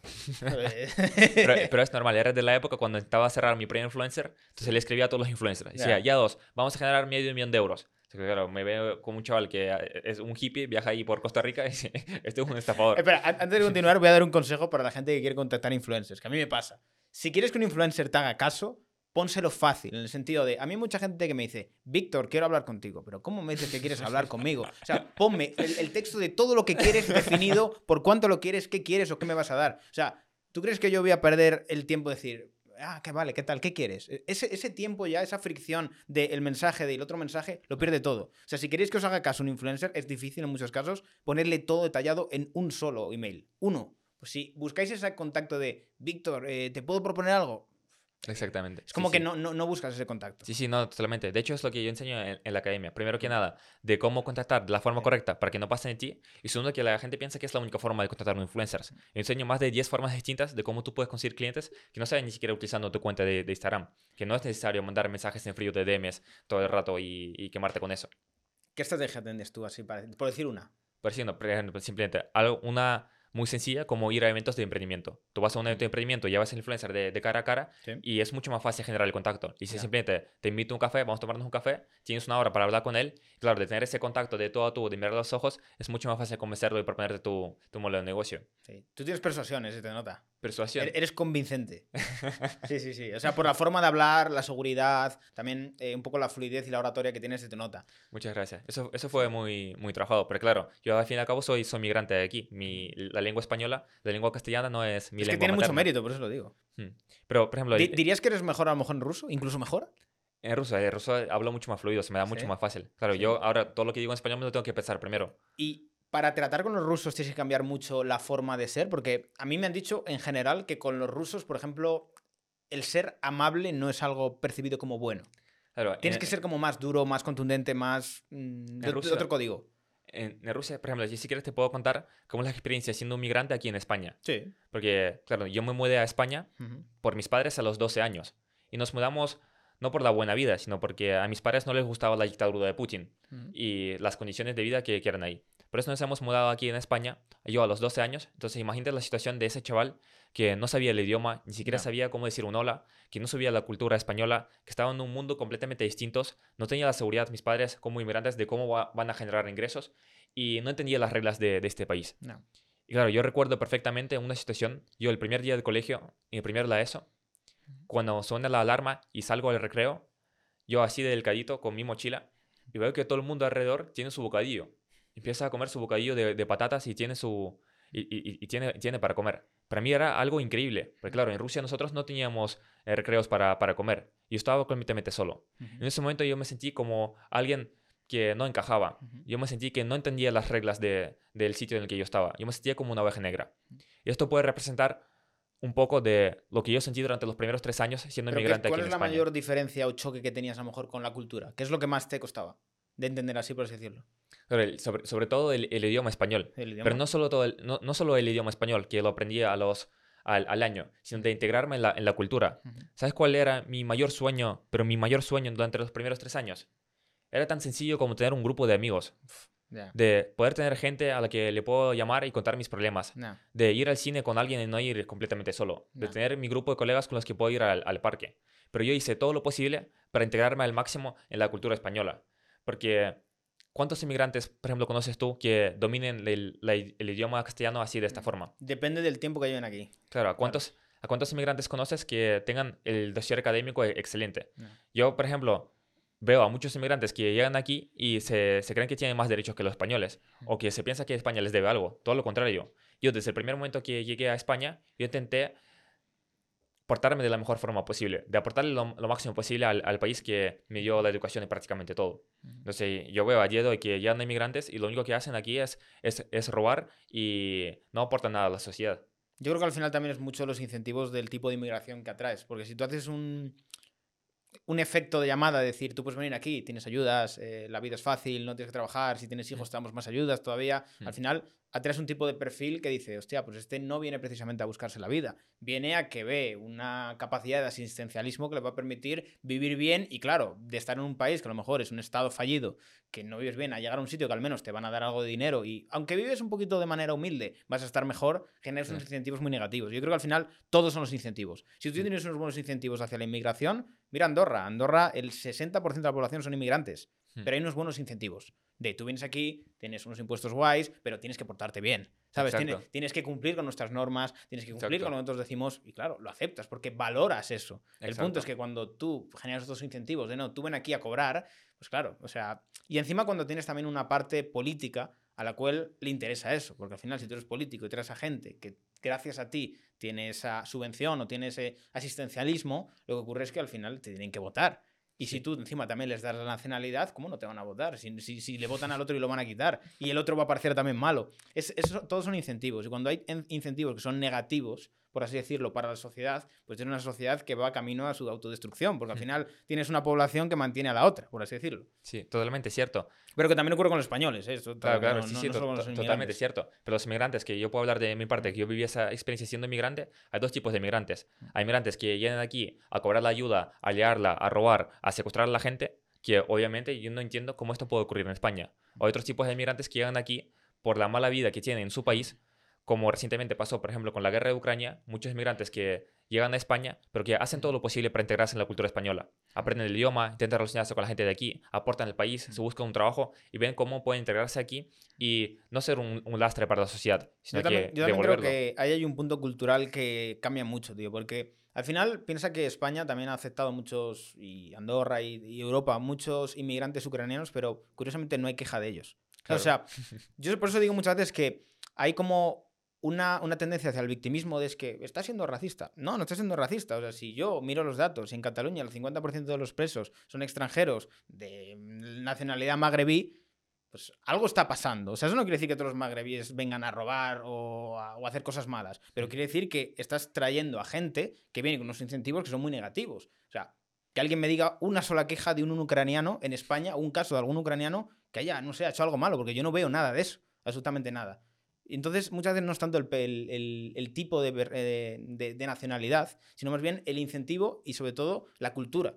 Porque yo creo que es mucho más fácil que un ruso se integre en una cultura eh, como la española a que se integre a lo mejor, no sé, un tío que viene de Argelia, ¿sabes? Que viene de una cultura que es muy, muy, muy distinta, ¿sabes? O, es como que o se impone una cultura o se impone la otra. O en, intentamos, digamos, que una parte de adaptación. Pero el punto es quién se adapta, el uno o el otro. Ahí claro. está el punto. Es, es, lo, es, lo, que decía, cuando tú llegas de otro país, ya no tienes una cultura totalmente distinta. Yo en Rusia tenía una cultura totalmente distinta, una forma de vestir ¿Cómo totalmente la distinta. ¿Cómo defin, defíneme como la claro. cultura de Rusia. En, en, Rusia, por ejemplo, es, es muy raro, pero muy raro que tú salgas a la calle y sonríes a alguien. O sea, la gente va a pensar que tú estás completamente chalado, que, pero está, que por, estás ¿por loco. qué se concibe que, que, que eso es estás raro? loco? Porque los rusos son, son muy, muy fríos. Entonces, si sales a la calle y no conoces a la persona y le sonríes, piensa que, no sé, que estás loco, que le vas a estafar y pueden hasta, hasta pegarte si simplemente le, le sonríes. Pero claro, en, en Tenerife encima es, y en España en general es muy distinto. La gente suele sonreír el uno al otro. Si lo noto mucho más, mucho más cálido. Por eso digo que todos los inmigrantes que llegan a España tienen que aprender de cultura española. Tienen que integrarse en la comunidad. Tienen que aprender la lengua materna. No puede ser que gente, inmigrantes que viven aquí durante 10 años y no saben hablar español. No. ¿Pero qué es, qué es esto? Pero para dirigirte entonces a un ruso, ¿cómo te dirigirías a un ruso? ¿Qué códigos tú tienes para, para eso? ¿Cómo es? Para- yo, yo lo tengo fácil porque yo sé, sé ruso. Entonces ya le hablo en ruso y tenemos, tenemos la relación. Sí. Pero no, el, el, el ruso simplemente es un poquito más, más frío, no es tan abierto, no es tan cálido a la hora de hablar con las personas. Pero una vez cuando tienes esa, esa confianza, él se abre co- completamente y es como una persona normal. Y también no son gente tan, tan emotiva como puede ser, por ejemplo, los, los latinos. No muestran tantas emociones. Son bastante cerradas y no se muestran al, al mundo así como, como son. Y a la hora de hacer negocios, ¿cuál dirías que es la diferencia? Con la gente española y la gente Sí. rusa. Muy buena pregunta, porque yo hago negocios con, con los dos, Mm. porque de todo lo que aprendo, toda la estrategia de marketing la aprendo en Rusia, que en ese sector están más avanzadas, y después lo traigo a, a España. Sí. por eso es- tengo esta, esta, esta ventaja. Y yo lo único que diría es que el ruso se lo suele pensar mu- mucho más, suele medir qué es lo que va a hacer, cada paso suele ser más estratégico, y un español se mueve más por las emociones, suele ser, toma decisiones más de- desde la parte emotiva. Totalmente. Prueba de ello es que hemos venido y me dice, ¿tienes preparado algo? Y digo, no. Digo, vamos a abrir la entrevista y a ver, Sí, qué, sí, sí, sí, y a ver qué sale. Pues en, en ese sentido me parece curioso porque al final eh, tú te enfocas en dos mercados distintos y ¿cuál dirías que es el que tienes más fácil para captar clientes? ¿En Rusia o, o en España? No, aquí sin, sin duda ninguna en, en España. Pero por Eh, poder adquisitivo, por, por no sé, por que es distinto al mercado. Claro, porque- yo, yo- te hablo de mi modelo de negocio. Mi modelo de negocio es muchísimo más fácil conseguir un cliente, conseguir un influencer en España que en Rusia. Ya. ¿Por qué? Porque en Rusia este modelo de negocio ya lleva desde 2017. Existen 10.000 personas que sepan hacer lo mismo, 10.000 productores. Pero en España no hay nadie que lo sepa hacerlo, aparte de mí y la gente a la, a la que yo le enseño. Entonces, entonces, la gente que tenga la misma habilidad es, es muy limitada, son unos privilegiados. No. Pero hay muchísimos influencers que necesitan de, de, de esta herramienta. ¿Y qué es lo que pasa? Que es mucho más fácil generar ingresos más grandes. Por ejemplo, en España no es tan difícil hacer un lanzamiento generar 10.000 euros, 20.000 euros, 30.000 euros. Aunque la gente puede parecerle cifras muy, muy, muy altas, porque es lo que pasa en el día a día. Yo veo alumnos que en el día a día generan 20.000 euros, que generan 30.000 euros, 40.000 euros. Y en Rusia es bastante difícil llegar a estas cantidades simplemente porque el sueldo medio es más, más pequeño. El sueldo medio en Rusia son 600 euros. El sueldo medio en España son 1.200 euros. No. Sí, claro, todo lo que se compra es- cuesta el doble. No, totalmente. Y en este sentido, eh, volviendo un poco al tema que comentabas de que estuviste viajando y demás, ¿cómo acabas teniendo dinero en Binance? O sea, ¿cómo conoces cripto siendo tan joven? Es que me, me maravilla eso porque veo que las nuevas generaciones, Hmm. o sea, funcionan muchísimo con cripto. O Hmm. sea, pero muchísimo. Sí, yo, si te soy completamente sincero, no tenía ni idea de cripto. ¿Mm? Simplemente ganaba esos 3.000 euros al mes, los ahorraba y claro, yo seguía viviendo en la casa de mis padres. Me gastaba, no sé, 500 euros al mes, 1.000 euros al mes. Y el dinero que me sobraba yo lo iba ahorrando. Ujú. Pero tenía un amigo que sí que controlaba de criptos. Entonces él me decía que invirtiese en una moneda, en AXS. Entonces yo, pues mira, le voy a invertir a AXS a ver qué es lo que sale, que costaba en ese momento céntimos. Ujú. Entonces le invertí un par de miles de euros y acabé teniendo 20 28.000 euros. Ah. Claro, yo ahí en ese momento sentía, me sentía rico. Pero hay que tener mucho cuidado con esto tú cuando inviertes no aprendes ninguna habilidad. ¿Yo qué es lo que hice en ese momento? Yo no me volví más valioso para el mercado. Yo lo único que hice es confiar en una persona, poner dinero en un lado sin tener ni idea de nada y esos 2, 3 mil euros se convirtieron en 28. Ya. ¿Qué es lo que pasó? Que los acabé perdiendo. Pero yo no tenía esas habilidades. Yo no había crecido como persona. Tu nivel de desarrollo personal determina tu nivel de ingresos. Entonces, por eso es tan, es tan importante ese mundo de inversión que tú seas consciente qué es lo que estás haciendo. Sí. Porque para generar ingresos altos tienes que desarrollarte como persona y tener otras habilidades. Yo sé que a día de hoy a mí me lo quitan todo. Sé que yo me quedo completamente a cero. Me quitan mi marca personal, me quitan mi Instagram, me quitan todos mis contactos. Y yo no tengo duda de que en menos de un mes yo puedo generar 10.000 euros. Yo ¿Mm? puedo generar 20.000 euros. ¿Cómo lo harías? Porque tengo ya, esa, esa- yo ya tengo esas habilidades. Pues tan sencillo como contacto un influencer, un experto, por ejemplo, en las mismas criptomonedas. Contacto un, un influencer en cripto. No, sé, cuando digo un influencer, no, sea- no, no hace falta que sea alguien que tenga millones de seguidores. Simplemente alguien que tiene, por ejemplo, 2, 3 mil seguidores, que tiene 800 views en las historias. No. Y le hago un lanzamiento. Le hago un lanzamiento de su formación cripto. Y en cuatro semanas, sin que tenga que invertir ni un euro, podemos generar 20.000 euros. Para generar 20.000 euros, vendemos un curso suyo de 1.000 euros, se lo vendemos a 20 personas. De esas 800 que consumen su contenido, son 20.000 euros. De esas 20.000 euros, 10.000 euros son limpios para mí. De hecho, a, lo mejor lo, lo conoces, que es un chico de aquí en Andorra. Ujú. Bueno, no sé si puedo mencionar su, su nombre. Que un alumno mío, José, que entró a la academia con 15 años, que ahora cumplió 16, le hizo un lanzamiento, igual el, el ejemplo que te pongo, a un influencer cripto que tenía 800 views en las historias. Ujú. Hicieron más de 120.000 euros. Sí, claro, las cifras que se manejan son una barbaridad. Tengo que decir, eh, para los que estéis en cripto, que a veces es una maldición el que empieces ganando en cripto. Y os voy a decir por qué. Porque hay mucha gente que pilla una buena etapa en cripto, un bull Mm. market, que todo sube, o sea, hasta, hasta el más tonto gana dinero. Y no hay nada más peligroso que una persona que nunca ha invertido, que empiece ganando invirtiendo. ¿Por qué? Porque hace que sobreestime sus capacidades. Quiere decir, o sea, estás en un bull market, es fácil ganar dinero porque el mercado, bueno, la marea te lleva a ganar dinero. A lo mejor hay pequeñas correcciones de un temporales, pero básicamente es fácil ganar dinero cuando hay un mercado que te apoya. ¿Qué ocurre? Cuando tú sobreestimas tus capacidades, "Buah, mira, es que he ganado tanto, no sé qué, te crees el puto amo, crees que sabes hacer lo que, lo que hace un inversor profesional y lo que ocurre al final es que en algún momento ese mercado alcista se acaba y te quedas con cara de tonto, de hostia, pues igual no soy tan listo. Yo siempre digo que al final los buenos inversores se ven en un mercado bajista a la hora de gestionar el riesgo, a la hora de saber tomar decisiones, saber cuándo entrar, cuándo salir, cuándo retirarse, no ser excesivamente tampoco... ¿Cómo se llama? Me sale en inglés, greedy. eh, Sí, me sale en español ahora. eh. Av- Avaricioso, ¿no? Avaricioso, sí, avaricioso. Y en muchos casos el, el ganar, a veces lo, lo comentabas antes tú, que una buena derrota a tiempo, un buen fracaso a veces es el mejor aprendizaje. Yo lo digo personalmente, al final cuando te van bien las cosas no aprendes, disfrutas, es la hostia, disfrutas la hostia, pero cuando tú eh, te pegas una hostia gorda y dices, hostia, es que estoy aquí con lo puesto, es cuando de verdad te sale ese instinto de supervivencia. Y cuando el instinto de supervivencia sale, ahí salen maravillas, o sea, te, te- te- se te quita el miedo con las cosas, mm, te sale como ese- esa parte de desesperación que dices, Buah, es que tengo que hacer algo y te mueves mucho más que cuando te va bien. Cuando te va bien te, te acomodas. Dices, bueno, si no es fácil no me muevo. Si no es atractivo no me arriesgo, ¿sabes? Te vuelves como más conservador. Sí. Y, Víctor, sobre esto que comentaste, y que tú estás más metido en el mundo cripto y de inversión, ¿podrías comentar cuál fue la mayor pérdida que tuviste en este mundo? Yo la mayor pérdida, a ver, no he tenido tampoco muchas pérdidas. Diría a lo mejor eh, la devaluación que ha tenido Bitcoin de 69.000 a 18.000, pero es que Mm. luego eh, has, has comparado también en 16. Y ahora Mm. mismo Bitcoin está en 35, pero es que yo no venía de, de comprar en 69, venía de Claro. comprar igual creo que en 12 o por ahí. Entonces, también este mercado bajista ha hecho buenas operaciones, eh, me han salido muy bien en Mm. algunas, o sea, luego si quieres te lo enseño, muy muy bien. Sí. Y entonces, mm, a ver, yo te diría, sobre todo ha sido, cuando, yo creo que cuando quebró Luna, Mm. el protocolo, no, yo no tenía Luna, pero evidentemente cuando quebró Luna el resto del mercado se fue arrastrado. Entonces, en ese momento todas las posiciones que tenían, pues, ah, se van al carajo. Pero ¿cuál es el punto? Que tú tienes una gestión del riesgo, es decir, ahí no está todo mi patrimonio, ¿sabes? Está la parte que quiero invertir en cripto y que quiero en algún momento a lo mejor hacer un por 10 en Sí. largo plazo para decir, hostia, esto si se va a la mierda, pues va a la mierda, pero mi vida continúa. Es decir, yo esto lo digo muchas veces. Tú no quieras vivir de invertir en cripto porque va a ser una absoluta locura. Es muy peligroso, es muy arriesgado. Hay gente que lo hace, pero tú no quieres decir que tú vas a poder hacerlo. Tú tienes que ser consecuente con lo que haces. ¿Esto qué quiere decir?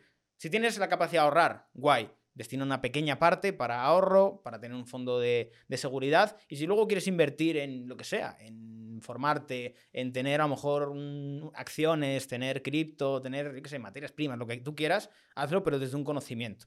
¿Por qué? Porque si no hay conocimiento, lo que estás haciendo es ir al casino, echar la ruleta. En plan, sí. En la ruleta también sí. puedes duplicar. Sí, ¿sabes? sí. Pero esto es puro azar. Entonces, yo te diría que eso, básicamente. O sea, pérdidas siempre tienes. Lo que el punto es qué haces con esas pérdidas. Mm. O sea, tú puedes tener pérdidas, pero las puedes asumir y decir, pierdo y ya está, pero también puedo ganar. ¿Sabes? Ese es el punto. El tener un equilibrio entre lo que pierdes y lo que ganas y saber luego también promediar todo eso. ¿Sabes? A veces es mejor retirarte a tiempo, ¿sabes? Que decir, hostia, pues me quedo ahí aguantando. Que esto yo sé que va en contra del aquí se holdea con cojones, pero entonces eso, eso solo aplica en Bitcoin. Que eso hay mucha gente que no se lo toma bien. O sea, porque al final el aplicar la filosofía de aquí se holdea con cojones es absurdo con el resto de, este, de esto de, de altcoins, porque el riesgo es, es inmenso. O sea, Bitcoin lleva un montón de años y está muy consolidado, muy, muy consolidado. Ha aguantado ataques de China, de Estados Unidos, de la SEC, ha aguantado todo, todo. O sea, Sí. Bitcoin es muy antifrágil en ese sentido. O sea, tiene mucha, mm, mucha volatilidad, aunque cada vez menos, pero eh, lo que ocurre es que ha ido demostrando esa parte de, hostia, esto aguanta. Esto cada vez, o sea, vale, tiene mucha volatilidad, pero en la tendencia en el largo plazo esto va hacia arriba.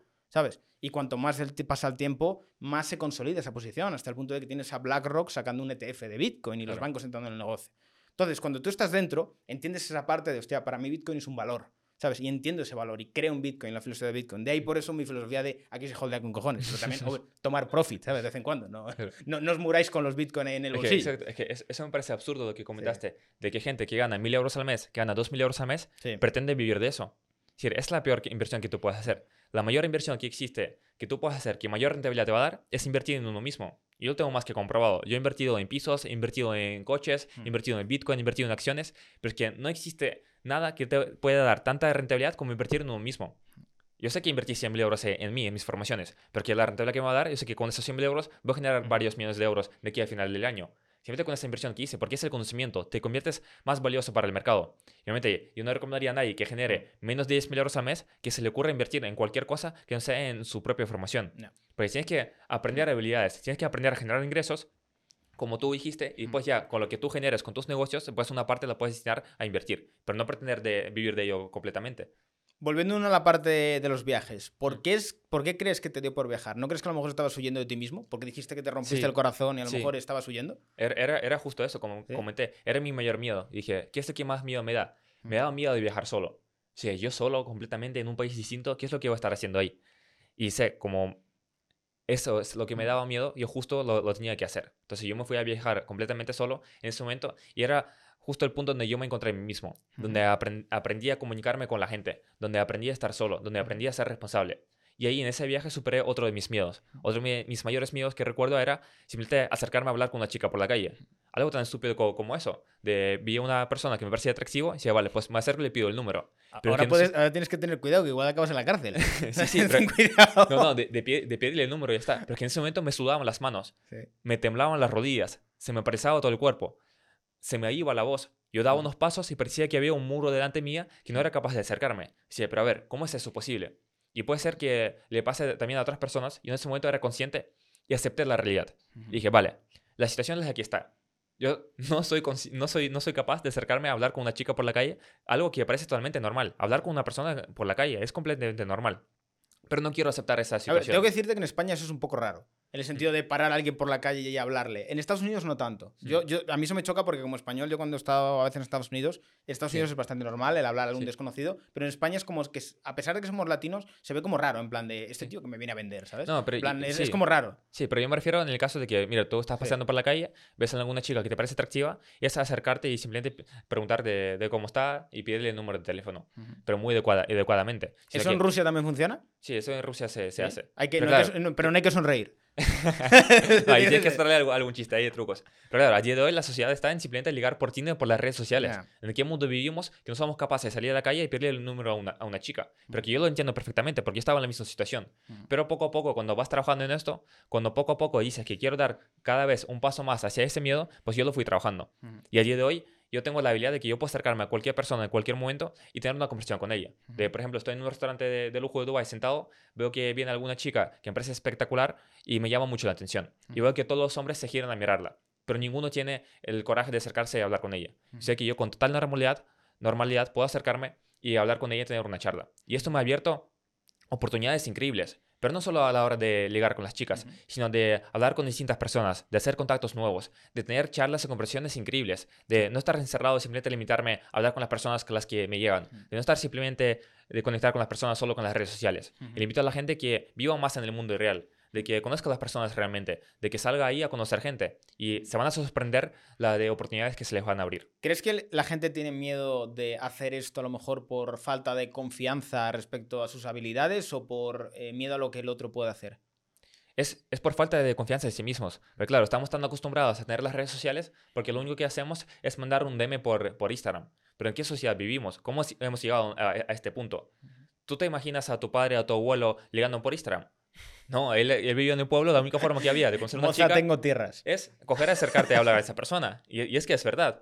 Y ahora tú preguntas a cualquier chaval de 16 años y no va a ser capaz de hacer algo tan sencillo como hablar con una persona. Hablar con una persona en la vida real. Sí, es verdad. ¿Hasta, hasta dónde está llevando eso? Eso es, eso es muy cierto. Al final yo creo que estamos eh, quedando una generación que al final está muy inmiscuida en lo digital. Eso en una parte es buena, pero también es malo en la parte de que se pierde esa parte de la interacción humana, del hablar, del saber relacionarte. Y creo que al final eso es peligroso porque acaba generando individuos aislados del mundo, Hmm. que además son individuos más manipulables. Que esto lo digo yo mucho, que es muy importante el cuidar la figura de la familia, la figura de tu entorno, de tus amigos, porque al final los individuos aislados son mucho más manipulables en todo. Porque cuando tú estás solo, al final eh, no tienes esa parte de eh, pertenencia a algo. Entonces es muy fácil que acabes cubriendo esa carencia de pertenencia a algo con cualquier gilipollez. De, de- de- te viene un mesías a decir, yo te voy a salvar y todo es culpa de, yo qué sé, del patriarcado, y tú te metes en esa secta como si fuera eso Claro. el. Y yo creo que se está perdiendo mucho y hay que proteger. Y eso, por ejemplo, yo creo que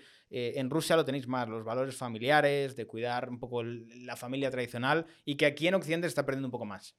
Claro, que al final te, te manipulan y después te venden cualquier movida, te venden una- un curso de información que te va a hacer millonario, te venden el Bitcoin que tienes que vivir de eso y te va a hacer un por cien, y te venden cualquier movida. Y la gente no tiene razonamiento crítico. Por eso es que tiene que tener mu- mucho cuidado de qué es lo que está haciendo en el día a día, de Pero, a eh, dónde se está metiendo. Pero yo creo que eso es homólogo a todo. O sea, al final yo creo que eso ocurre porque la gente está un poco desesperada. Esto es Mm. como, como cualquier político. Si el político también te promete que te va a solucionar la vida, también le votas, ¿sabes? Mm. Pero eso ocurre desde la desesperación. Si tú coges a un suizo que se gana bien la vida y le dice, no, no, no, yo te voy a dar, no sé, mil euros de asistencia, de, de asistencia, es como que yo estoy ganando ya cuatro mil, ¿qué me estás diciendo? O sea, no me vas a comprar mi voto y lo vas a sacar de mis impuestos. No, no, no quiero eso, ¿sabes? Entonces, siempre hay ciertos tipos de políticos, ciertas ideologías que se lucran de, de que las cosas vayan mal. Porque si cuando las cosas van mal, ellos pueden intervenir más a la gente, pueden tener más a la gente comprada. Cuando las cosas van bien, no, no, no tienen ningún papel ahí. Porque cuando a un individuo le va bien, es que no necesita de ningún gobierno, te la suda la política, te da igual. Cuanto más decadente es una sociedad, más mm, poderosa es la política,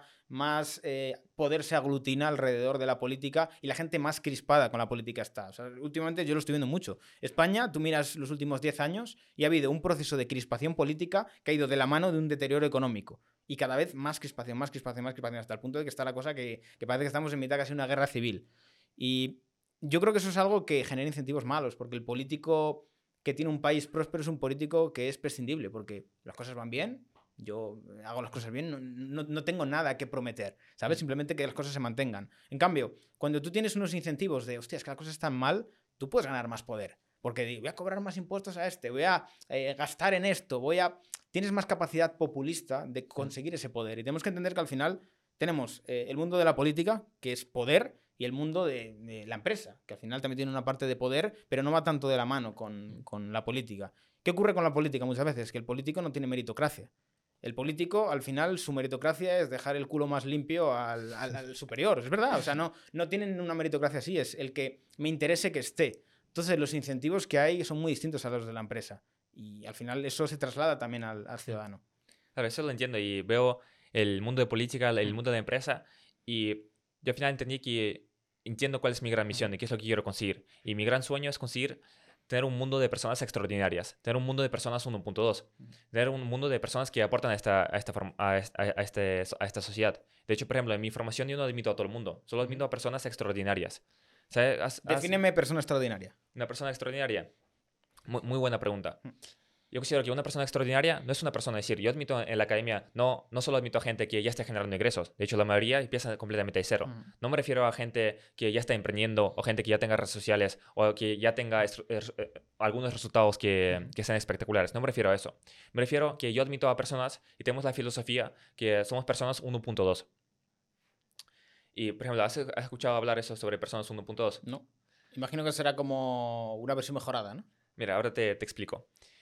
Tú, por ejemplo, tienes una, una empresa, ¿no? Ujú. Imagínate que tienes un asistente que se llama Miguel. Y tú le dices, Miguel, vamos a tener una reunión muy importante el lunes a las 7 de la mañana para revolucionar todo el sistema tradicional de, de España. Es muy importante esta reunión. Necesito que sí o sí, el lunes a las 7 de la mañana, los 10 gerentes más importantes de mi empresa estén ahí. Y Miguel dice, vale, perfecto, te he entendido.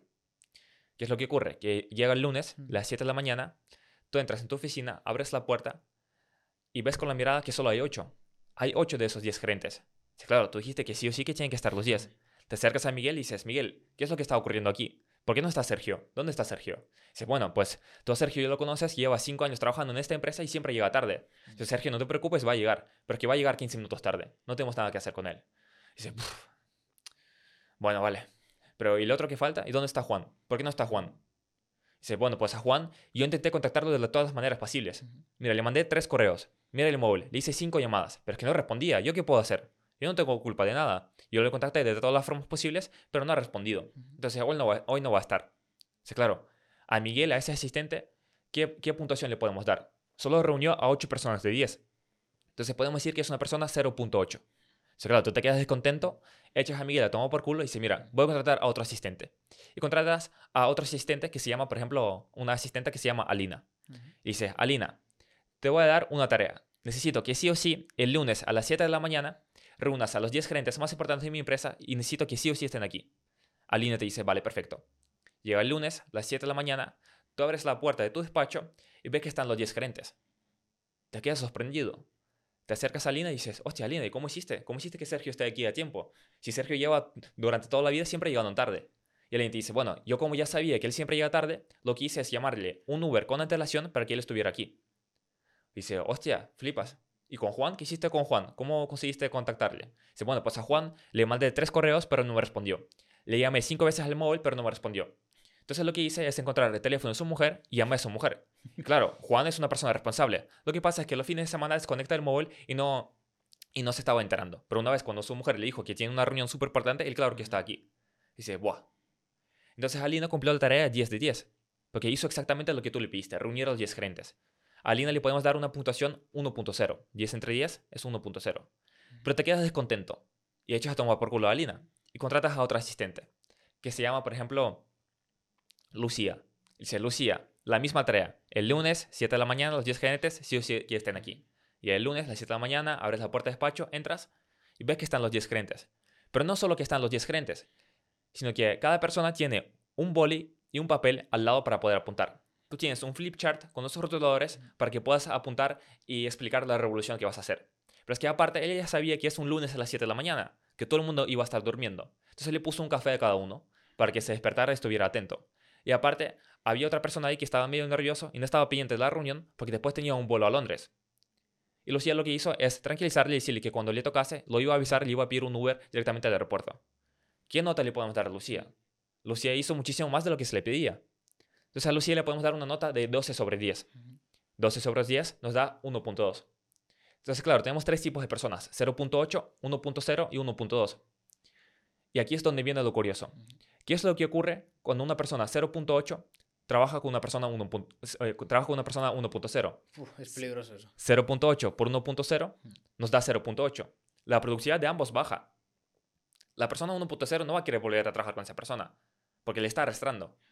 Pero si una persona 1.0 trabaja con una persona 1.2, nos da 1.2. La productividad de ambos sube. Entonces va a seguir queriendo trabajar con esa persona. Y aquí es donde viene la magia. Buena analogía matemática. ¿eh? Exacto. Aquí es donde viene la magia. Cuando se viene una persona 1.2 y trabaja con otra persona 1.2 y se juntan, ¿cuánto nos da? 1.2 por 1.2 nos da 1.44. La productividad de ambos es mucho más de lo que ellos son capaces de generar por sí solos. Y aquí es donde viene esa filosofía. Yo quiero crear un mundo de personas 1.2. Pero no solo me refiero en, el, en la empresa, sino que tú puedes ser una persona 1.2 en todos los ámbitos de tu vida con tus amigos, con tu pareja, con tus familiares. Con tu pareja perfectamente puede ser una persona 0.8 o 1.0.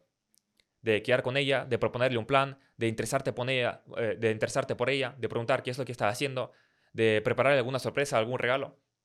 Entonces yo quiero que cada persona que esté escuchando este podcast intente ser una persona 1.2. Intente siempre dar, dar más de lo que se les pide. De que intente ser una persona extraordinaria.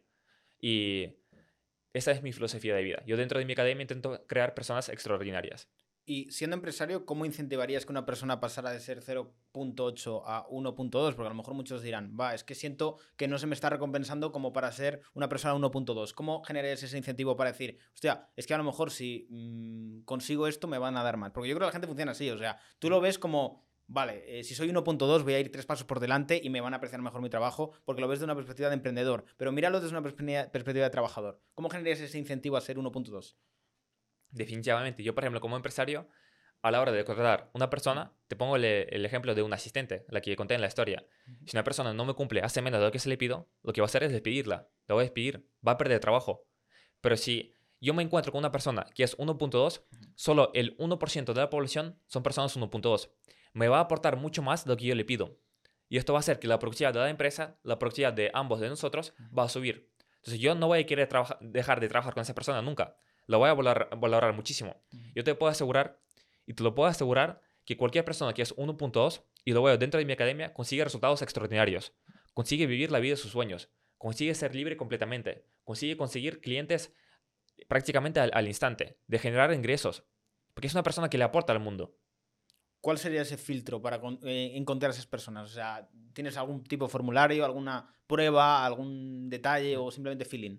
Claro, yo, yo la academia la tengo cerrada. Es decir, la, la única vez que abrí la academia para enseñar mi modelo de negocio, porque solo lo sé hacer yo en, en España, pues se vendieron todas las plazas en 24 horas.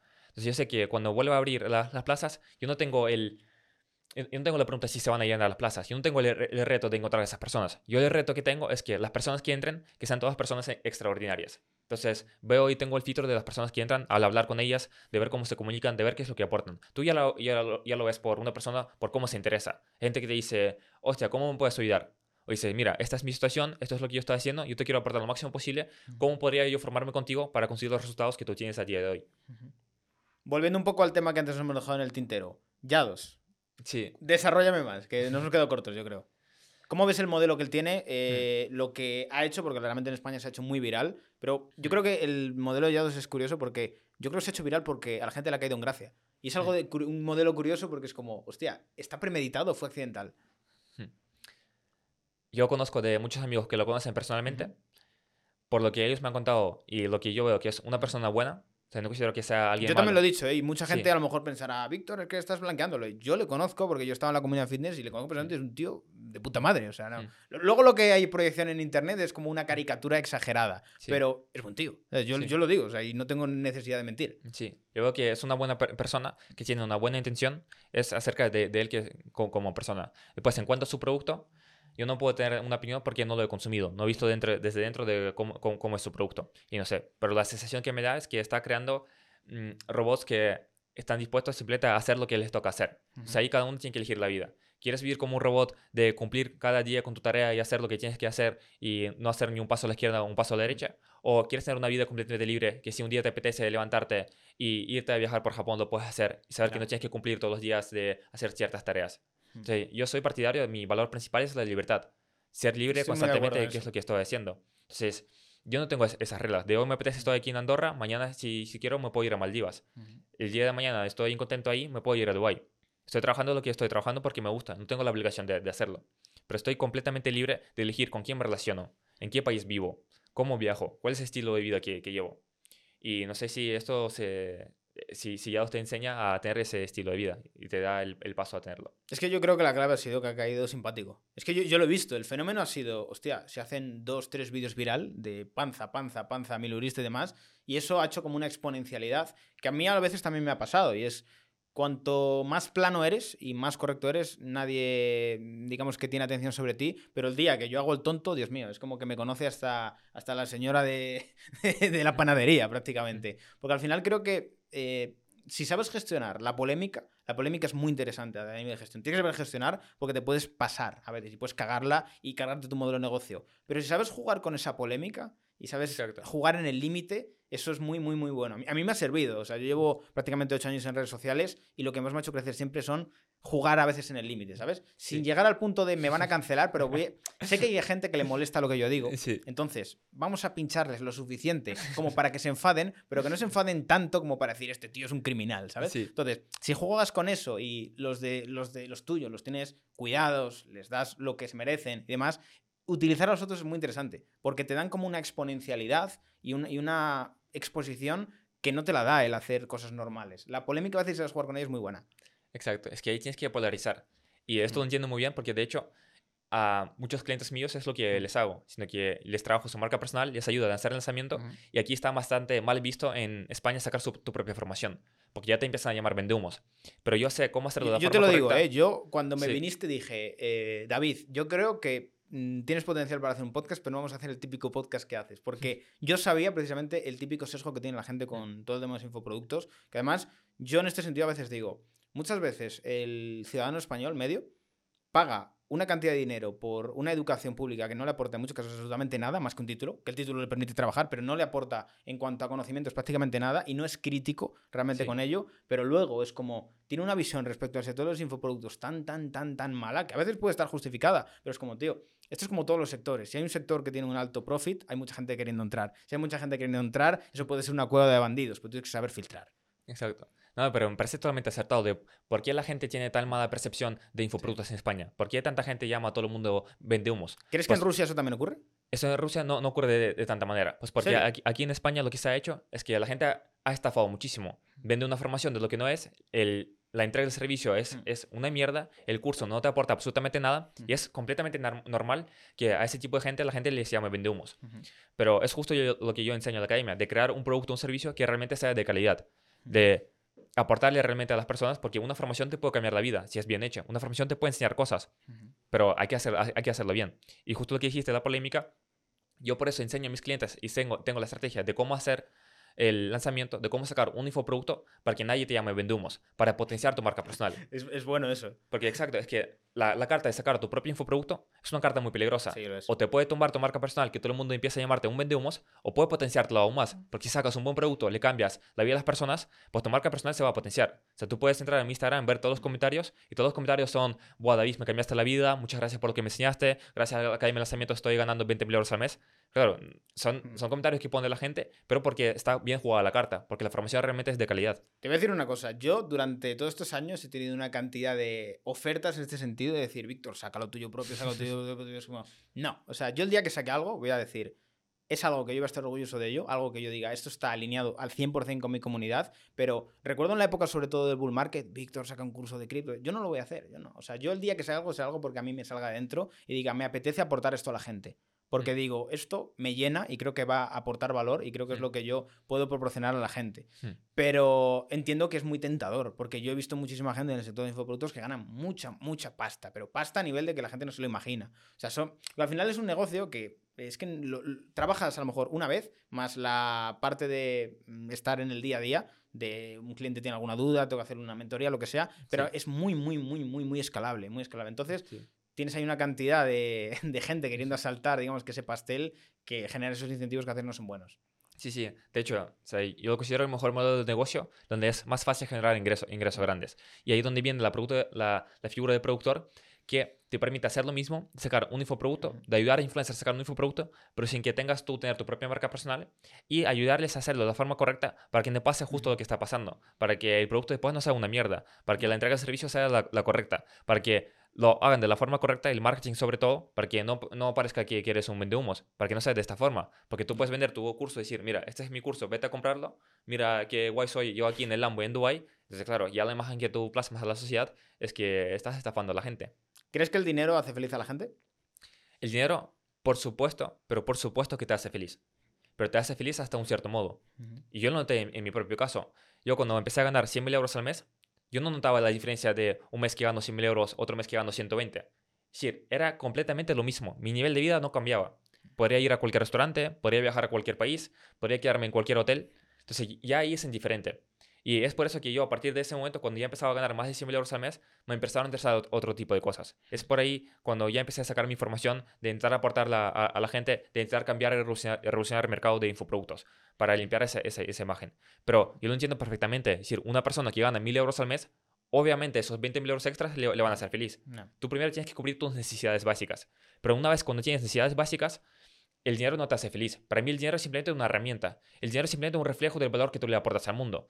Para mí el dinero a, día de hoy, por ejemplo, hace nada les regalé un coche a mis padres, un coche sobre ruedas, porque tenían ese sueño de viajar por el mundo. Entonces retiré a mis, a mis padres un coche valorado en 85.000 euros, una autocaravana, para que puedan viajar por todo el mundo. Para mí el dinero me da eso, me da una palanca de poder cumplir ese, ese sueño que yo tenía desde el principio cuando empecé a aprender. De poder retirar a mis padres, de devolverles todo lo que ellos han dado a mí para que tengan la- el resto de sus días poder viajar y ver, ver el mundo. Tú ahora ves a tus padres y ¿qué, qué te transmiten? O sea, cuando hablas con ellos y dicen, joder, mm, he conseguido todo esto, ellos, ellos qué, te, qué te dicen? Claro, ellos obviamente están, están orgullosos y yo les debo todo lo que yo he conseguido a día de hoy y estoy muy agradecido por todos los valores que ellos me han plasmado. Pero entiendo, por ejemplo, yo cuando empecé a emprender, ellos no, no, no apoyaban esto lo que estaba haciendo. Ellos siempre querían Nos que acabase la ansiedad. nos pasa Pero que encima, encima, en mi caso, decían, nosotros entendemos que, por ejemplo, cierta persona no quiere hacer la- universidad porque está suspendiendo todo. Pero tú, que estás sacando la matrícula honor, ¿qué sentido tiene que estés dejando la universidad? Pero yo ahí lo que les dije es que, mira, yo entiendo perfectamente que tú esto lo estás diciendo desde el amor y no y que lo estás haciendo des- desde el amor, que quieres lo, lo mejor para mí. No quieres que me, que me vaya mal. Sí. Pero ahí tienes que ser responsable por tu vida. Y yo fui responsable en todo momento. Yo sé que yo soy responsable de todo lo que me está ocurriendo. Yo soy responsable de los, generos que de los ingresos que genero. Soy responsable de la vida que tengo. Soy responsable de mi estilo de vida. Soy responsable de mi físico. Nadie más. Ni mis padres, ni la educación tradicional, ni el gobierno, ni mi círculo social, ni mis amigos. Solo yo. Desde el, que, el momento que yo entendí que soy responsable en todo lo que me ocurre, me empezó a ir muchísimo mejor. Eso es duro, ¿eh? Hay mucha gente que no quiere tomar responsabilidad de su vida. Es mucho más fácil culpar a los demás. Y yo, yo en eso estoy muy de acuerdo porque al final creo que cuando eres crítico contigo mismo, eres responsable de si algo sale bien es mi culpa, si sale mal también, ¿sabes? Tengo, tengo yo la responsabilidad.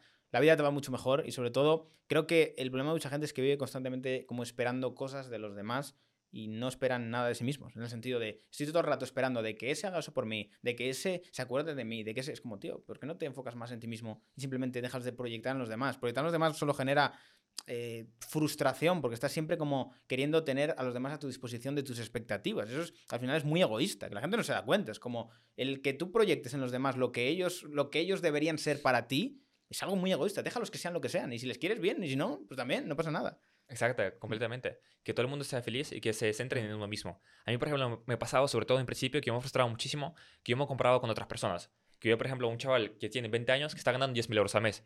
Y si y yo que tengo 22, o sea, y no consigo nada en la vida, ¿cómo, cómo puede ser posible? Me frustraba, me A mí frustraba eso un montón. nunca me ha pasado, tío. Yo siempre he vivido muy en mí. No sé Sí. por qué. Pero Eh, sé que le pasa mucho a la gente. Sí, y, eso me, me, me frustraba. Hasta yo consigo después, pues vi que superaba a esa persona, vi que superaba a esa persona, vi que he llegado a, a unos niveles que nunca me había podido llegar a imaginar. Entonces vi que lo más importante es compararse con, con uno, con uno mismo. Ya no miro el resto de personas qué es lo que están haciendo. Ya no me interesa qué es lo que opinen de más, sino Mm. que yo sé y tengo muy claro cuál es el mensaje que quiero lanzar, Mm. tengo mi, mi misión y simplemente cada día me levanto intentando ser una mejor versión. De, yo sé que si me enfoco en mí, es la mejor decisión que yo puedo hacer. Es lo que más crecimiento me va a dar.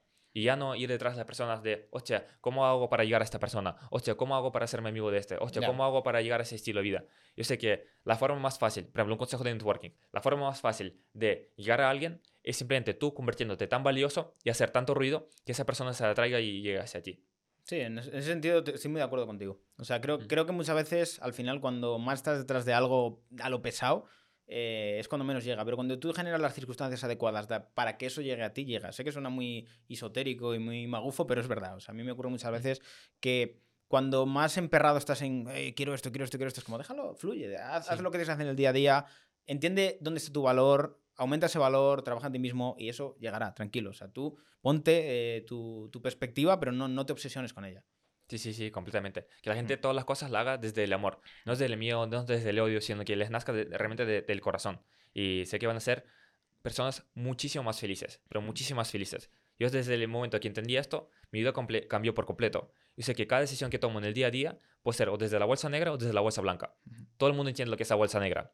Es el odio, es esa vergüenza que Sí, sientes, envidia. Sí, es esa envidia. Y todo el mundo entiende que es la bolsa blanca. Mm. Es actuar con un propósito, es actuar desde el amor. Y sé que cada decisión que tú tomas es desde una bolsa desde otra bolsa. No. Entonces yo intento en el día a día todas las decisiones tomarlas desde la bolsa blanca. Y sé que de esta forma yo voy a ser muchísimo, muchísimo más feliz. Que ese es el propósito de la vida. El propósito de la vida no es ganar el máximo dinero posible. No es tener eh, los máximos seguidores posibles. No es tener el, todo el poder de este mundo. Sí. El propósito de esta vida es simplemente ser una persona feliz.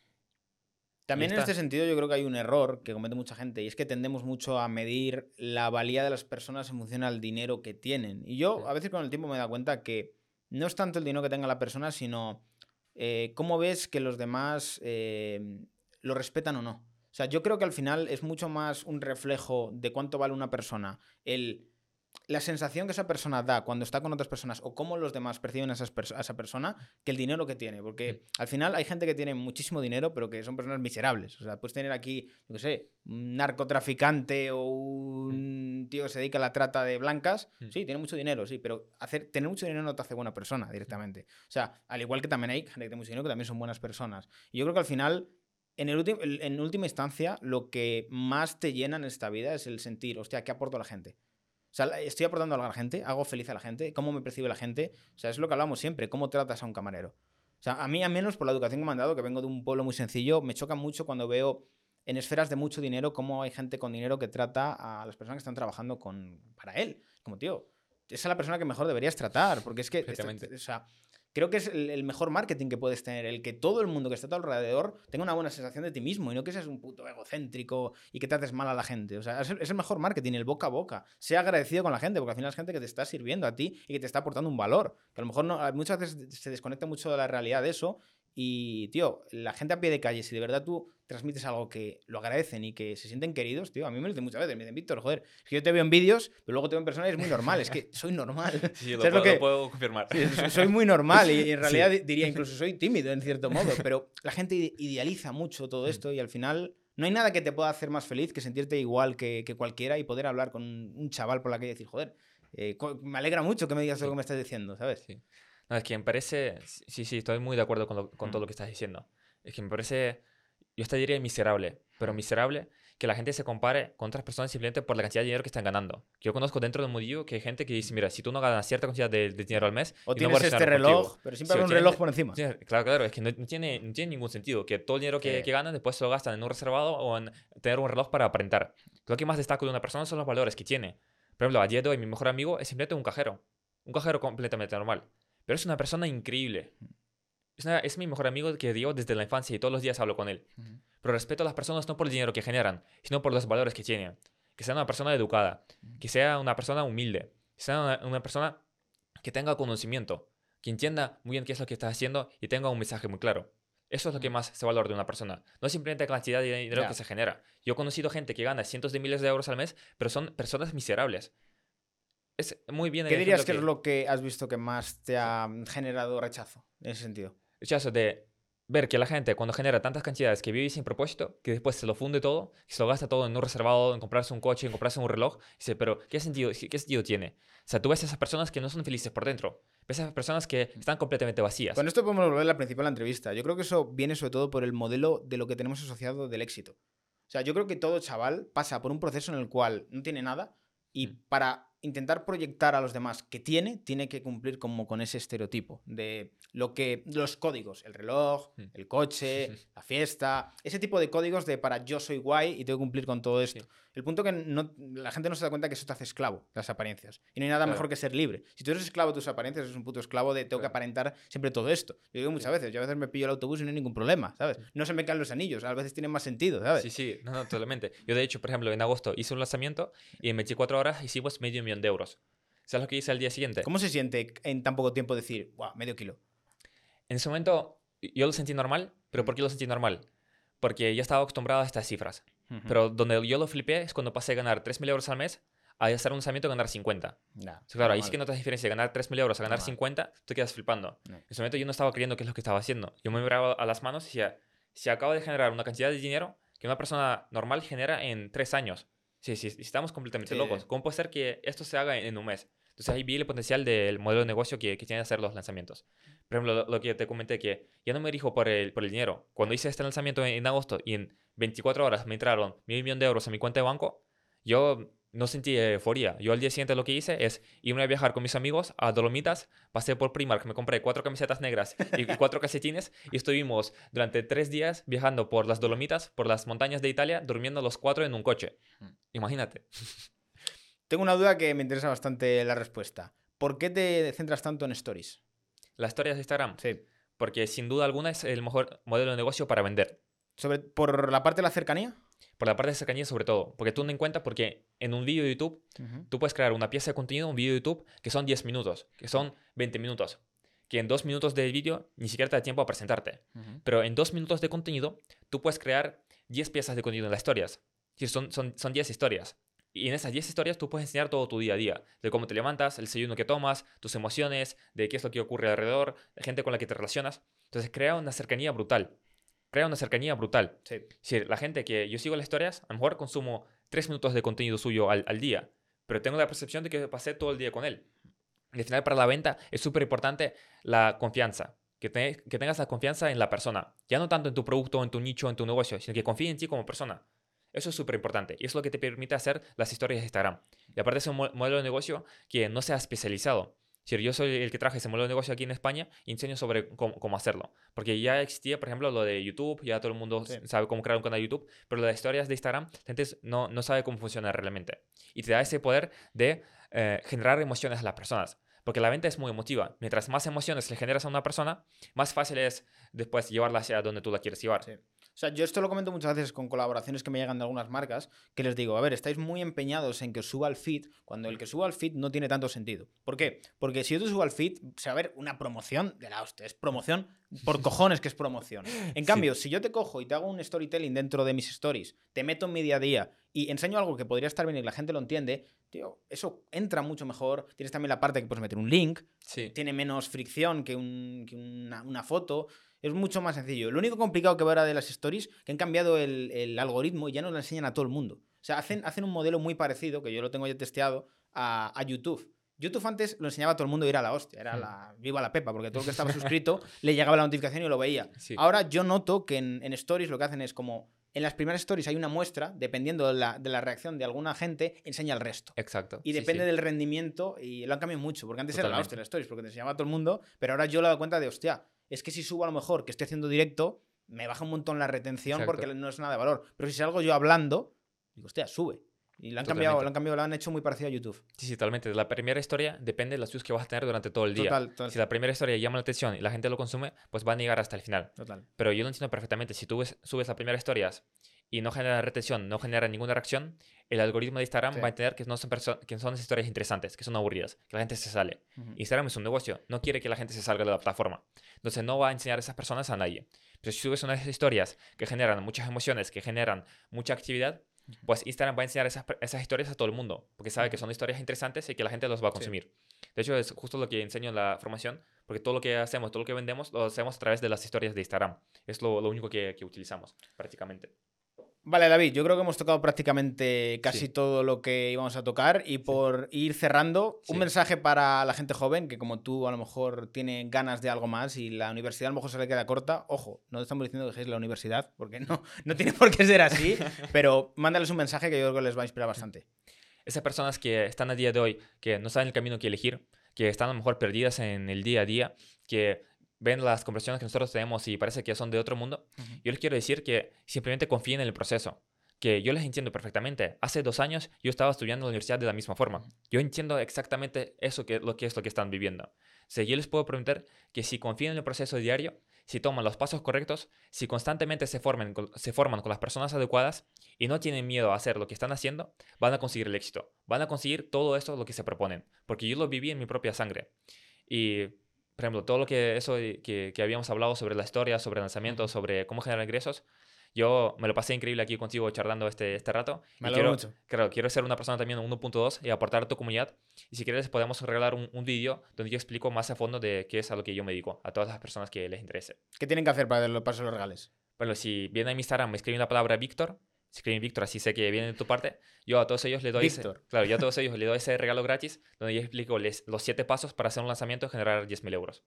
Perfecto, David. Me ha gustado mucho la charla. Eh, Mm. tengo que decir que has superado mis expectativas porque te veo un tío muy inteligente y la verdad que he disfrutado mucho. Me has, me has estimulado mucho intelectualmente y, me, y me gusta eso. Así que nada, un honor tenerte aquí y espero que vaya todo muy bien. Si paso por Dubai te haré una visita. Exacto. Muchísimas gracias y fue un placer aquí charlar contigo.